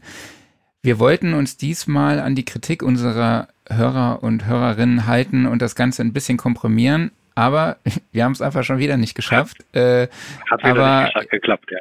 Wir haben es einfach schon wieder um 30, 40 Minuten überzogen, aber ich fand es trotzdem sehr, sehr kurzweilig und sehr informativ.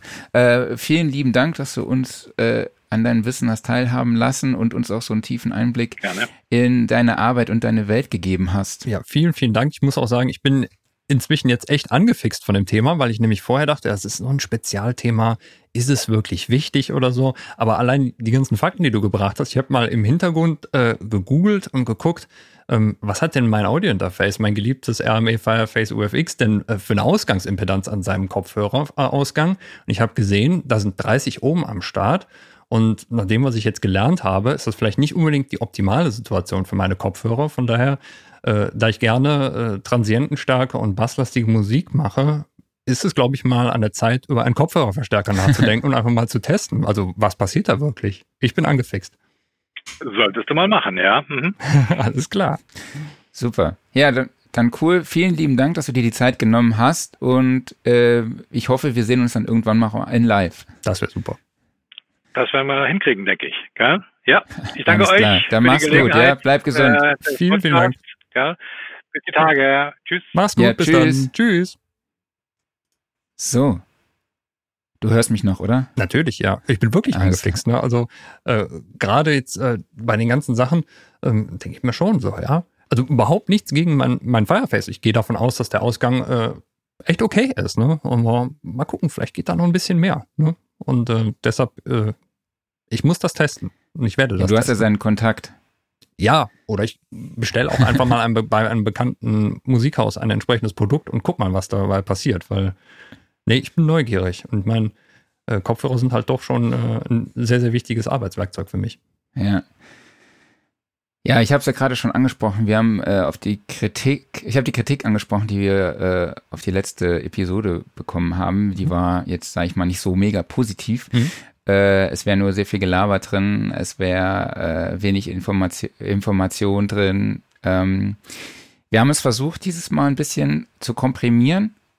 Äh, direktere Fragen zu stellen, um euch dann auch im Nachgang äh, ein Inhaltsverzeichnis zu bieten, wo ihr dann bei YouTube auch dann auf das gewisse, auf die Zeitmarke springen könnt oder auch bei, bei Spotify oder bei allen möglichen Apple, äh, nee, bei allen möglichen Podcatchern, so heißt's. Ähm, ja, aber das werden wir euch ab dieser Episode ein bisschen detaillierter liefern, so dass ihr dann halt auch mit einem Klick auf das Thema springen könnt, was euch dann interessiert, so dass ihr dann halt nicht unseren zwei Stunden Stream hier komplett äh, durchhören müsst. Worauf, worüber wir uns natürlich auch freuen, aber äh, ich meine, es ist ja, wir sind ja auch nicht, nicht egoistisch. und tut das zwar hier auch gut, solange mit unseren Gästen zu sprechen und so lange über die Themen zu sprechen, die uns halt interessieren und beschäftigen, weil wir da auch gerne viel drüber reden können. Aber äh, wir wollen es natürlich auch für euch informativ und vor allem halt auch ja, den Entertainment-Faktor wollen wir für euch natürlich auch ein bisschen hochhalten. Den, den, den was für ein Faktor?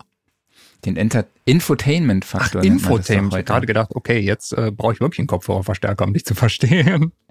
Entertainment. Alles klar. So, aber da würde mich dann wirklich auch mal interessieren, also äh, gebt gerne mal Feedback dazu, schickt Mails, macht Kommentare.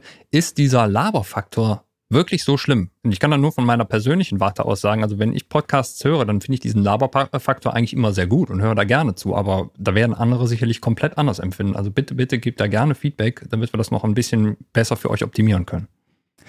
Ja, ich glaube, es ist auch ein Unterschied, ob du einen Podcast hörst oder ob du dir den Stream bei YouTube anschaust. Ja, ne? auf Weil, jeden Fall.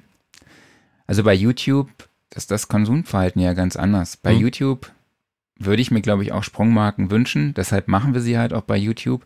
Vielleicht nicht ganz so detailliert, aber ab heute werden wir auch wirklich so die Themen in unterschiedliche Kapitel clustern. Das heißt, es wird dann einmal über die Impedanz gehen, es wird um die Sensibilität gehen, es geht um Verzerrungen und das Ganze werden wir dann halt im Inhaltsverzeichnis eben aufführen, so dass ihr dann mit einem Klick draufklicken könnt. Und beim Podcast da höre ich eigentlich auch immer nur durch. Also in meinem Eishockey-Podcast, die sprechen am Schluss dann über Sachen wie Most Under- und Overrated Disney-Movies oder so ein Quatsch, ne? was ja. halt nichts mit Eishockey zu tun hat, aber es ist halt trotzdem irgendwie witzig. Eben, genau. Naja. Aber wir wollen es ja dann trotzdem, wie gesagt, wie Klaus schon gesagt hat, verbessern. Also gerne auch dann Kritik und gerne auch konstruktive Kritik. Jawohl. Aber uns hat, haben aber auch positive Leserbriefe erreicht und zum anderen habe ich ein Paket bekommen von Daniel Kraumann. Nochmal alles Liebe und alles Gute an dieser Stelle und vielen lieben Dank für meine Packung Oreos. Habe mich sehr, sehr darüber gefreut und ich jetzt die Frage an dich, bist du ein bisschen neidisch? Ich bin auf jeden Fall neidisch. Also äh, du hast mich nicht mit den Oreos äh, neidisch gemacht, weil ich bin kein großer Keks-Fan, aber also so Knabberei zugeschickt bekommen, ne? Da hätte ich jetzt auch nicht Nein das gesagt. Ist schon, ne? ist schon ganz geil, ne? Absolut, also Respekt. Was würdest du dir denn wünschen? Was, was, könnte man denn einem Klaus Beetz schicken?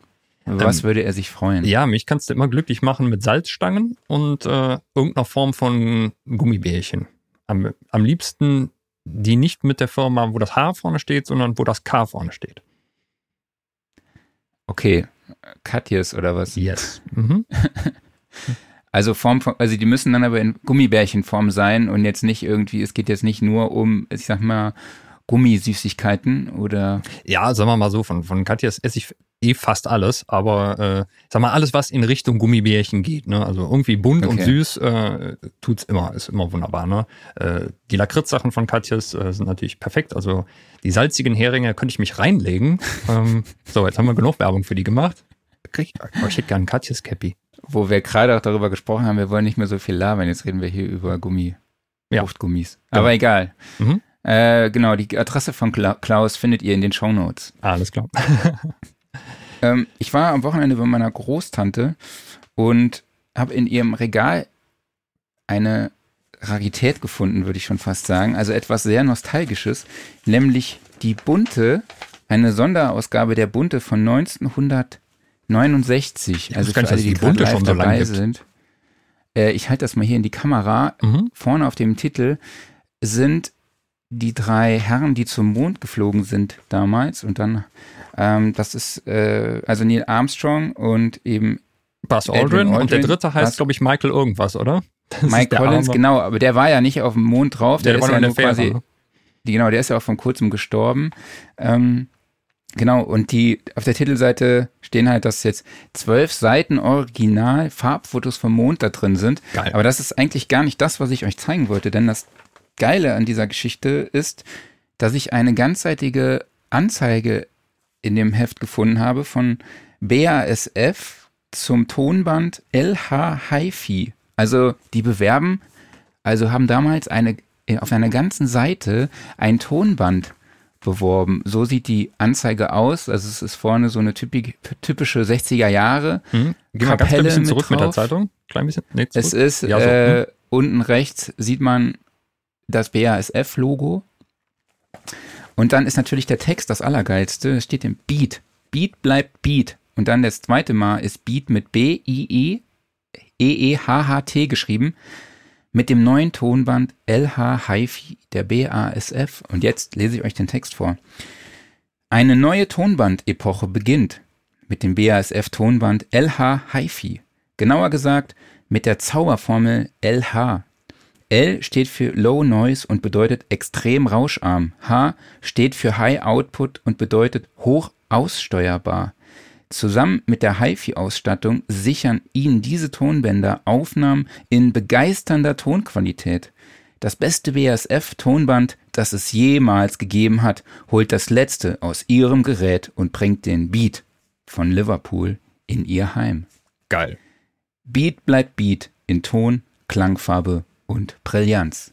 Das BASF LH HiFi, das Tonband für alle, die Musik lieben. Ich fand's mega geil. Ich, ich krieg da Gänsehaut. Ich finde das total super. Jetzt muss ich mal blöd fragen, hatte die Bunte damals einen anderen Stellenwert als heute? Ich habe überhaupt gar keine Ahnung. Ich gehe davon aus, dass es so eine Sonderausgabe war. Also ich habe mir die jetzt auf jeden Fall mal mitgenommen. Und eigentlich hat's mich da nur interessiert. Also meine Tante hat, ihr wisst ja, dass ich mich so ein bisschen für Mondgedöns interessiere. Und deshalb hat meine Tante die halt für mich aufgehoben. Und dann beim Durchblättern ist mir dann diese, diese Anzeige da ins Auge gesprungen. Ja, weil beide Augen würde ich Also ich meine, ich, ich, kann mir das nur so erklären, dass die Bunde damals einen anderen Stellenwert hat, weil ich meine, würdest du dir vorstellen, dass hier der gute Fried von Lake People äh, Werbung für seine Kopfhörerverstärker in der neuen Post macht oder in der Gala? Ja, damals hatte das Turmband halt noch einen ganz anderen Stellenwert irgendwie, ne? Also, irgendwie ja. Das wäre ja so, als würdest du jetzt für 3D Audio Dolby Atmos oder was weiß ich was in der äh, Freizeitrevue oder ja. bei Mein schöner Garten oder so. Also vielleicht, ne? Guck mal, du könntest doch im Garten, könntest du überall so kleine Surround-Speaker aufstellen. Und dann hast du Immersive Audio draußen. Wenn du gerade zum Beispiel keine Tiergeräusche draußen am Start hast, dann blendest du die einfach ein. Wäre das nicht super? Das wäre super. Das, ich könnte mir nichts Traumhafteres vorstellen. Wie hat Tom Ammermann damals im Podcast gesagt, da gibt es ganz neue Möglichkeiten. Ne? Also ich sehe das jetzt schon für die Gartengestaltung und da auf jeden Fall Immersive Audio einbauen. Mhm. Muss mal eine neue okay, Firma wir, aufmachen. Wir wollten heute konkreter bleiben. Ja. Sind ähm, doch dabei. Genau. Workflow der Woche. Mhm. Äh, ihr habt vielleicht schon mitbekommen, alle, die live zuschauen oder sich das Video im Nachgang anschauen, man sieht mich ein bisschen äh, hochauflösender. Ich bin nämlich jetzt in 1080p unterwegs, weil ich habe mir ein Blackmagic Atom Mini besorgt. Das ist ein kleiner äh, Bild- Mischer, beziehungsweise ja, eine, so eine, so eine Streaming-Box, würde ich schon fast sagen. Ähm, man hat die Möglichkeit, vier HDMI-Anschluss, äh, anzuschließen und dann halt auch über das Desktop-Gerät zu mischen. Also gibt es so Buttons, so 1, 2, 3, 4, sind noch verschiedene andere Bildeffekte möglich, wie Bild in Bild. Ähm, und man kann auch tatsächlich auch direkt mitschneiden. Also es ist wirklich sehr, sehr umfangreich. Ganz genau habe ich mir die Funktion noch nicht angeschaut, aber was ich ganz witzig finde, es gibt die Möglichkeit, zwei Stereosignale einzuspeisen und das über äh, Mini-Klinke Stereo. Also das mhm. fand ich ganz krass. Da muss ich mir wieder so einen Adapter besorgen von meinem Zoom LH L8 hier in mein Atom Mini. Da gehe ich jetzt aus mit XLR Female Stereo raus, also mit zwei separaten für links und rechts und gehe dann in einen Mini-Klinke 3,5 symmetrisch in das Blackmagic Atom Mini. Ja. Ähm, und man schließt per USB-C an, was ich super geil finde, äh, weil ich einfach keine USB-Typ A-Plätze mehr an meinem Adapter habe. Das ist echt immer eine so nervige Geschichte. Ähm, aber was richtig, richtig cool ist, ist auch, es gibt eine, eine Software, nämlich die Atom Software Control. Dort hat man die Möglichkeit, dann auch die Audiosignale zu, zu mischen. Es gibt auch verschiedene Effekte dazu, dazu. Man kann auch theoretisch über die Software noch andere Medien reinladen, wie ja, Videos oder Bilder, die man dann auch über die Software eben abspielen kann. Und es gibt auch die Möglichkeit, ähm, Filter auf den HDMI-Signalen anzuwenden. Also man kann dann noch die Kolorierung und den ganzen Kram, Farbsättigung angeben. Und äh, natürlich dann auch über die Control Panels, die man auf dem haptisch auf der Oberfläche hat, erreicht man auch über die Software. Kostet 300 Euro, gibt es auch in verschiedenen Größen. Also ich habe jetzt die kleinere Variante. Gibt dann noch die Extreme ISO Black, also die ATEM Mini Extreme ISO Variante. Dort kann man dann mehrere HDMI-Signale anschließen. Äh, und dann gibt es halt auch noch die Pro-Version, wo man dann halt auch noch direkt in dem Gerät aufzeichnen kann. Ja, und das Ganze für zwischen 300 und ich sag mal 1300 Euro aufwärts. Aber die 300er Variante ohne aufzunehmen hat jetzt für mich absolut ausgereicht und ich bin echt ziemlich begeistert und happy. Genau, wobei HDMI-Signale kannst du auch immer mehrere anschließen. Ne? Also ich glaube, deiner hatte auch schon vier Eingänge, ne? Genau, bei mir kann man vier und bei den Extreme ISO kannst du, glaube ich, bei der ersten Version kannst du, glaube ich, schon sechs HDMI. Ja, gut, vier bist du auch schon super am Start, ne? Und das für ja, das Geld. Ja, man hat dann noch eine Netzwerkbuchse, um das ganze Remote Control zu betreiben. Also da kriegst du einen Da geht einiges. Ich ja. glaube, Blackmagic, ja, die hat es jetzt auch erkannt, die kommen ja auch aus einem sehr hochpreisigen Segment. Und die haben es jetzt auch verstanden, auch echt wirklich sehr, sehr flexible, variable Tools für den Heimgebrauch auf den Markt zu bringen mhm. und auch zu äh, erschwinglich. Ne? Ich meine, ich hatte ja. vor den Webpresenter, ich glaube, der war, der kostete das gleiche, der konnte aber nur sieben, also auch von Blackmagic, konnte aber nur ähm, 720p maximal und äh, ich hatte auch nur ein HDMI-Signal, was ich anschließen konnte. Mhm. Also, und das war, und dann jetzt für den gleichen Preis so eine Box, das ist schon, ist schon ziemlich cool. Aber klar, ne, da macht sich natürlich auch die andere, die aktuelle Situation bemerkbar, mhm. weil es ein bisschen schneller geht mit der Entwicklung. So, was hast du auf dem Zettel? Jo, äh, ich muss ja noch aus meiner Praxis berichten. Ich habe ja vor zwei Wochen erzählt, ähm, ich habe mir eine Powerbank bestellt, um entsprechende Synthesizer mal mobil zu machen. Und ja, was soll ich sagen? Das funktioniert wunderbar. Ich kann das mal demonstrieren hier. So. Ich habe hier neben mir liegen Arturia Wie dein Bizeps gerade angespannt hat. Man hat, also, du hast. Ey, ich mit meinen dünnen Ärmchen. Jetzt hör mal auf zu lästern, ne? So, hier. Äh, Arturia Microfreak ist äh, nur per USB angeschlossen an der Powerbank.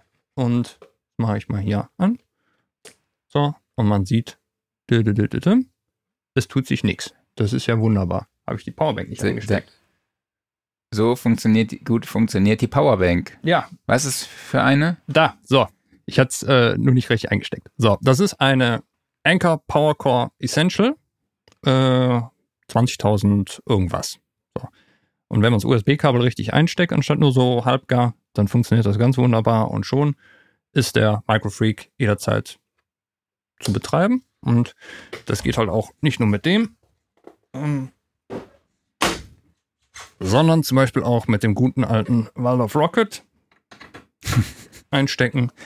Das Ding ist an, äh, leuchtet hier unten so fröhlich vor sich hin und so kann man entsprechende Geräte, die halt über USB-Power betreiben, auch mal abends mit ins Bett nehmen und einfach noch ein bisschen Musik machen damit. Äh, kann ich nur empfehlen. Das Ding kostet, glaube ich, so 29 Euro oder irgendwie sowas. Ähm, super. Wie viele kannst du anschließen? Wie viele Ports hat? Äh, zwei USB-Ausgänge hat das Ding, also du kannst auch theoretisch zwei Handys damit gleichzeitig laden. Und laut Angaben von Anchor kriegst du damit äh, aktuelle Handys, glaube ich, viermal voll, bis die leer sind. Also. Ist ja auch richtig geil. Es gibt die Teile ja auch mit Solar, ne, sodass das, dass sie sich praktisch in der Sonne wieder selber aufladen. Ja, aber ich glaube, das dürfte hier schwierig werden, weil die Dinger brauchen sehr lange, um bis die wieder voll sind. Also ich habe das jetzt mit dem mit einem alten iPad-Netzteil mal geladen und da die hängt schon, ich glaube, sechs, sieben Stunden dran, bis die wieder voll ist. Und über Solar, das wird dauern. Okay. Was haben wir noch auf dem Zettel? Ich habe äh, Apple bringt jetzt die 3D-Audio-Unterstützung für Do Dolby Atmos auch in Apple Music. Das heißt, es ist jetzt auch möglich in Apple Music immersive Ton, Musik und Musikmischungen hochzuladen und dort auch zu konsumieren. Und dann bin ich jetzt auch mal gespannt, wie das Thema da weitergeht. Also man konnte ja die ganze Zeit, ich krieg's gerade nicht mehr zusammen. Also die iPhones haben das Ganze unterstützt und iPads schon die, diese immersive Geschichte auch in, unter anderem mit den Apple AirPods Pro, die diese Funktion haben. Das funktioniert aber tatsächlich nur mit dem iPhone, mit dem iPad und nicht mit dem MacBook. Aber ich glaube, mit dem neuen M1-Chip sollte das auch möglich sein, so wie ich jetzt gelesen habe. Äh, ich leg da jetzt nicht meine Hand für ins Feuer. Aber ich fand es ja damals scheiße, dass das bei, genau. bei Dis Disney zum Beispiel über das iPhone, über das iPad funktioniert, aber dann hatte ich über mein MacBook so. Also mhm. das fand ich ein bisschen komisch. Aber jetzt ist, genau, das ist irgendwie blöd, aber Apple Music unterstützt jetzt 3D-Audio. Im Prinzip wird es aber halt aus Dolby Atmos rausgerechnet. Aber ich finde es trotzdem eine coole Entwicklung und äh, ich hoffe, dass das Ganze dann halt auch bald noch kommerzieller wird, sodass das unserer Branche auch weiterhilft. Mhm. Hast du einen Offline-Modus? Nee, mal wieder zu viel Arbeit. Äh, mein Offline-Modus diese Woche wird daran bestehen, den ESC zu gucken. Ähm, wobei ich habe mir, ja, ich habe mir vorgestern schon das erste Halbfinale angeguckt. Heute ist das zweite Halbfinale, Samstag dann das Finale. Und ja, wird geil. Ich mag den ESC. Ich freue mich auf Peter Urban, das ist das Geilste, finde ich. Ja, ich, ich muss mich daran gewöhnen, dass Peter Urban ja seit ein paar Jahren ein neues Mikro hat, ne? Ich meine, der klang ja immer noch so wie äh, Mikro aus den 50ern. Und das ist ganz ungewohnt, dass der mittlerweile vernünftig klingt. Aber er ist super. Also ich finde halt einfach eine geile Stimme und die Kommentare und wie, wie, einfach die Art und Weise, wie er das kommentiert, finde ja. ich einfach großartig. Ähm, kennst du das, wenn du einen Track produziert hast es ist erstmal eigentlich nur eine Idee und du hast viele Sounds drin, die vielleicht noch nicht so wirklich der Burner sind, ne, wo man noch drehen kann. Du hast eine Gitarre eingespielt, wo vielleicht noch ein bisschen Fehler drin sind. Man hört vielleicht noch eine Gitarre schnatzen. Du hast vielleicht, äh, das Timing ist vielleicht nicht richtig. Und ähm, vielleicht hast du auch dich hier und da am Keyboard, kannst du mit MIDI, MIDI äh, verbessern, oder du hast vielleicht irgendwo noch ein paar andere Fehler drin. Also Demo, oder? Ja, aber du hörst einfach diesen Track vor deinem geistigen Auge, als wäre er einfach komplett durchproduziert. Ja. Kennst du das? Ja, ja, klar. Das ist die Betriebsblindheit, die irgendwann einsetzt. Ja, mhm. Äh, ich dachte, das sei so, so ein bisschen so, man findet sich selber so geil. Also so, nee, das, ja, vielleicht findet man sich auch selber geil, das ist vielleicht typenabhängig, aber ich glaube, das ist einfach Betriebsblindheit, wenn du das Ding halt immer wieder durchnudelst, ohne mal ein bisschen Pause zu machen oder vielleicht auch mal einen Tag drüber zu schlafen, dann irgendwann hörst du die Fehler nicht mehr. Ich denke, man will sie auch einfach nicht hören, wenn man sich so aus diesem, aus dieser Produzentensicht, Musikersicht, stellt man sich das halt einfach schon so, so geil vor, wie es am Ende sein soll. Und das deshalb, kann natürlich auch äh, sein. So, das ist eher so meine Ansicht, mhm. so, ne? Weil ich denke dann immer, oh, das ist so eine geile Idee und das, oh, das, das klingt, ich weiß, es klingt noch nicht so geil, aber ich weiß schon, wie es, oder ich stelle mir es vor, dass es geil klingt, also am Ende. So, so, ich denke schon eigentlich schon an den finalen Mix dabei, obwohl ich weiß, okay, es ist eigentlich äh, bisher nur eine Gitarre und das Metronom oder so. Also ich sag mal, solange es nur das Produzenten-Ego auf dem Level ist, ist das total okay. Wenn du aber an der Stage schon anfängst, äh, Autogrammkarten drucken zu lassen, dann solltest du mal nachdenken. Gear Corner. Ja. Schieß los. Ja, genau. So, wir müssen auch, glaube ich, jetzt mal ein bisschen dran ziehen. Ne? Hier ist wieder so viel Gelaber und ich kriege ja immer Kritik dafür. Äh, Kopfhörer, ne? neuer Kopfhörer aus dem Hause XAKG, jetzt Austrian Audio, HiX 65. Sieht geil genau, aus. Genau, ist der, Sieht ist der erste offene. Hm? Glaube ich, der erste offene, ne? Das weiß Mit ich gar nicht. Atmungsaktiver Bauweise, genau. Der HIX 55 war der erste geschlossene. Jetzt kommt der 65er, der mit offener Bauweise. Mhm. Und wird es auch im Test geben in der nächsten Sound Recording Ausgabe, die am 4. April erscheint. Ja, sehr cool. Dr. Andreas Hau hat sich genau den Kopfhörer genau angehört. Und jetzt guck doch mal, Empfindlichkeit, was haben wir noch? Äh, eine Empfindlichkeit von 110 dB SPL pro Volt. Also ich glaube, das Ding ist schon recht empfindlich, ne? Äh, wenn ich das mal so beachten würde. Der hat eine Und? Impedanz von 25 Ohm, sprich, äh, der kann auch an den, ich sag mal, vielleicht an, an Handys oder sowas ganz schön laut sein. Also ich glaube, der, der mhm. HD25 hat meine ich auch, glaube ich, 25 Ohm oder 20 Ohm oder sowas um den Dreh. Dann dürfte der da ähnlich unterwegs sein. Ja, und ansonsten. Der HD25 hat, glaube ich, 70. Was? So viel? Echt? Mhm. Na gut, okay. Ich dachte, es wäre weniger. Aber gut, okay. Also auf jeden Fall äh, wird er laut können. Was eigentlich vielleicht für einen offenen Kopfhörer noch gar nicht mal so gut ist, oder? Aber gut, kommt natürlich darauf an, wo du ihn anschließen willst. Ähm, ansonsten, was ich besonders interessant finde, abgesehen vom Design, sind, äh, dass da irgendwie wie eine Art Memory Foam drin ist, also diese äh, Form. Ähm, du musst das bayerisch aussprechen. Form. Form. Da, da ist auch Form, Form. drin. Ne? Ähm, also ich, meine, ich finde gerade, äh, die Ohrpolster ist äh, ein Thema bei Kopfhörern, was viel zu selten angesprochen wird, weil die müssen bequem sein. Also ich finde zum Beispiel bei den Biodynamic-Kopfhörern wunderbar, dass die dieses flauschige, äh, was ist das, äh, ich nenne es jetzt mal Plüsch einfach äh, drin haben. Das macht so angenehm, die Dinger zu tragen. Und wenn das hier so ein, äh, so ein besonderer Schaumstoff ist, ähm, der sich dann wahrscheinlich entsprechend gut anpasst, dann ist das auf jeden Fall ein dicker Bonuspunkt für mich. Mhm. Ansonsten äh, die genaue Analyse, wie das Ding klingt, ähm, ja, die wird äh, Dr. Andreas Hau dann im Test nachliefern. Genau. Kostet 349 Euro und mhm. soll ab Ende Mai wohl verfügbar sein. Mhm. Alles klar. Ähm, ICA Multimedia bringt den T-Rex Compressor raus. Mhm. Ich denke mal, es orientiert sich so ein bisschen an dem äh, Distressor von Empirical Labs, also da denkst du richtig. EL8. Gibt es ja auch schon in verschiedenen Klonversionen, auch von Universal Audio. Ähm, ich finde es ist ein super geiles Tool. Mhm.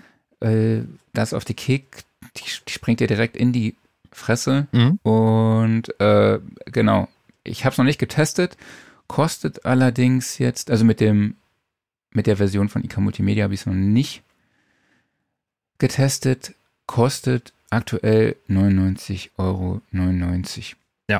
Ich habe direkt danach gesucht, ob sie den Nuke-Modus eingebaut haben, aber er heißt hier Max. Was bedeutet das, meinst du? Der Nuke-Modus ist ja so wie beim, äh, äh, beim, ähm, äh, beim guten alten Urai, der, der All-Button-In-Modus. Also einfach, dass das Ding maximal böse läuft. Mhm. Ne? Okay. Ja, dann bringt Universal Audio eine neue Emulation raus, nämlich die Simulation der API Vision Console. Mhm. Äh, es sind das, das heißt, es sind neue Plugins verfügbar, neue Channel Strips und ich glaube, der alte API Channel Strip wurde überarbeitet und in dieser, in diesem Paket sind wohl auch zwei Tools drin, die in Echtzeit Umgebungsgeräusche reduzieren. Hier steht, besonders für Podcaster und Gesangaus Gesangsaufnahmen. Das Ganze heißt C-Suite und C-Vox. Ja? Hast du mhm. dir das genauer mal angeschaut? Ähm, die Technik nicht, aber ähm, allgemein diese ganze Konsolenemulation, die jetzt in Luna integriert ist, finde ich super spannend. Also erstmal sieht das Ganze toll aus. Wirklich mhm. jetzt natürlich dann flüssig da drin. Das sind keine Plugins oder sowas, die sich öffnen, sondern das ist so, als ob halt wirklich der, der Channel Strip so gemacht wäre. Ähm, also sehr, sehr aufwendig und wie man es von Universal Audio kennt, natürlich auch dann entsprechend hochwertig gemacht. Was mich dann so ein bisschen stocken lässt, ähm, nicht, dass ich das schlecht finde oder sowas, ist aber, dass das Ding halt eine ganze Menge Geld kostet. Ne? Also wir sprechen mhm. von einem äh, Einführungspreis von 349 Euro anstatt 699 Euro, um das Ding in Luna einzubauen. Und dann habe ich überlegt und gedacht, ja, Luna ist ja kostenlos. Das liegt ja den Audio-Interfaces bei. So. Mhm. Und wenn ich jetzt halt die API-Emulation äh, noch dazu kaufe, dann bin ich beim Preis von einer kompletten DAW. Ähm, ja, da kann ich mir halt auch ne, ja. kann ich mir auch was anderes kaufen. Ne? Nichts gegen Luna, nichts gegen die Emulation, die ist bestimmt toll. Ne? Aber dann ist halt, ja, dann ist das, das kostenlos Luna-Argument ist dann halt weg. Aber dann macht es auch irgendwie wieder Sinn, andererseits. Ne? Dann, ähm, mhm. weil dann fixst du die Leute halt mit Luna an, ne? Ähm, und sagst du, ja, ey, guck mal, hier gibt es kostenlose Software dazu, die ja sicherlich auch echt tauglich ist, ne? So, und wenn ihr dann halt noch dieses extra bisschen haben wollt, für diesen entsprechenden Vibe, dann müsst ihr halt nochmal in die Tasche greifen. Also wie gesagt, mhm. ist überhaupt nicht negativ gemeint, aber es ist dann halt so, ja, dann bin ich preislich auf dem Level von, ja, können wir auch einen Cubase kaufen. Dann habe ich zwar keine API-Emulation da drin, aber dafür habe ich dann halt andere feine Sachen. Okay. Ja, die nächste Sound Recording-Ausgabe erscheint natürlich nicht am 6. April, sondern am 4. Juni. Also ich glaube, ich wurde darauf hingewiesen, ich hätte April gesagt. Ich Aber ich meinte natürlich Anfang Juni. Ja, ich muss Fall. zugeben, ich habe ich hab dir nicht zugehört. Du hast mir nicht zugehört, ne? Aber klar, mit Universal Audio bin ich da komplett bei dir. Ich meine, der, es ist auch nur der Einführungspreis von 349 Eben. Euro. Später kostet das Ding 700 Euro. Ähm, ja. ja. Also ich arbeite ja im Moment mit Logic, ne? Ja. Viel. Und ich bleibe bei Cubase, das ist auch fein. Ich darf ja eh keinen Luna benutzen, ich habe ja kein Universal Audio Interface. Ja. Du hast eins. Ich habe eins, aber ich nutze Luna tatsächlich noch nicht. so, noch kurz was aus der Gaming-Ecke und dann machen wir einen Sack zu, oder? Ja, äh, es gehört auch eigentlich gar nicht hier rein, aber ich fand es irgendwie geil, dass es jetzt das Fender eine Gitarre, eine Special-Gitarre zum Final Fantasy 14 rausbringt, mhm. also dem Gaming-Epos, würde ich das fast mal sagen. Also zumindest äh, Final Fantasy 7 habe ich geliebt. Mhm. Und ja, da gibt es jetzt eine Gitarre in, äh, mit kristallenen Elementen in Pink und Petrol, würde ich jetzt mal sagen. Ja. Also in Lila und Petrol. Äh, und es muss wohl irgendwie auch noch ein Feature drin sein. Wenn du diese Gitarre hast, dann hast du im Spiel auch irgendein besonderes Feature, aber ich glaube, das weißt du. Ja, ich, ich, bin mir noch nicht ganz sicher, wie das dann äh, freigeschaltet wird, also ob der Gitarre einfach einen Freischaltcode beilegt oder ob du tatsächlich über irgendeinen eingebauten NFC-Chip oder sowas da was aktivieren musst. Auf jeden Fall es ist dann auch so, also äh, Final Fantasy XIV ist ja ein, äh, ein MMO-RPG, also kein klassisches Singleplayer-Rollenspiel und ist mittlerweile, glaube ich, auch elf Jahre alt schon, aber äh, er freut sich immer noch großer Beliebtheit und jedenfalls unter ganz besonderen äh, Bedingungen, äh, ich glaube nur für eine bestimmte Jobklasse, nämlich den Baden, ähm, kannst du dann diesen Bonus nutzen, der irgendwas macht. So. Mhm. Ähm, Soweit, so gut abgesehen davon, dass du halt diesen Bonus kriegst, ich hoffe mal, das ist jetzt kein Pay-to-Win oder sowas, äh, dass du dann auf einmal unbesiegbar bist, muss ich sagen, also ich finde, die Gitarre sieht sehr, sehr geil aus. Sie ist halt sehr dezent schwarz, ähm, mit halt diesen beiden farblichen Kristallabhebungen und einem äh, Logo drauf. Ähm, also es fällt überhaupt nicht jetzt auf, dass es irgendwie eine große Final Fantasy Gitarre wäre, sondern es sieht halt einfach echt cool aus. Aber mhm. sie ist auch echt teuer, muss ich sagen, weil wir sind hier bei dreieinhalbtausend Euro. Ah, ist schon eine Nummer, ne? Ja, also es ist eine, eine Custom Stratocaster von Fender. Klar wird eine verdammt gute sein, ne? Aber es ist um auch eine Ansage. Um den einen Job bei Final Fantasy 14 äh, freizuschalten, ist es ein bisschen viel, ja. Mhm, richtig. Also von daher ist es wahrscheinlich eher ein, ein netter Bonus. Ja. Aber es ist auf jeden Fall eine Gitarre, die sicherlich nicht nur für Fans was sein dürfte, weil die halt einfach echt schön aussieht. Absolut. Okay, äh, ich glaube, wir haben jetzt genug gelabert. Meine Frau fragt auch schon, wann sie Staubsaugen könnte endlich. Also ja. äh, ich muss jetzt Schluss machen. Genau. Und äh, ja, Isotope, die Staubsaugen gibt's noch nicht, von daher ähm, müssen wir aufhören mit der Aufnahme. Genau, dann nochmal vielen lieben Dank an euch da draußen fürs Zuhören und Zuschauen. Abonniert uns überall, wo ihr könnt. Äh, setzt das Häkchen oder ne, markiert die Glocke bei YouTube, damit ihr auch immer schön informiert werdet wenn wir live sind oder wenn es ein neues Video von uns gibt, äh, folgt uns auf Spotify, auf Apple Podcasts, äh, auf LinkedIn. LinkedIn, ja. Auf jeden Fall. Dort könnt ihr euch auch gerne mit mir vernetzen und mit Klaus, der Studioszene-Gruppe beitreten und natürlich auch Sound und Recording dort folgen. Und dann hoffe ich, dass wir uns nächste Woche wiedersehen. Und nächste Woche ist nämlich Henning Verlage zu Gast. Da freue ich Sehr mich cool. besonders drauf. Genau. Vielen, vielen Dank an euch alle. Vielen Dank an Fried, dass er dabei war. Vielen Dank an dich, Marc. Und wir sehen uns nächste Woche. Bis denn. Tschüss. Danke und Ende. Ciao.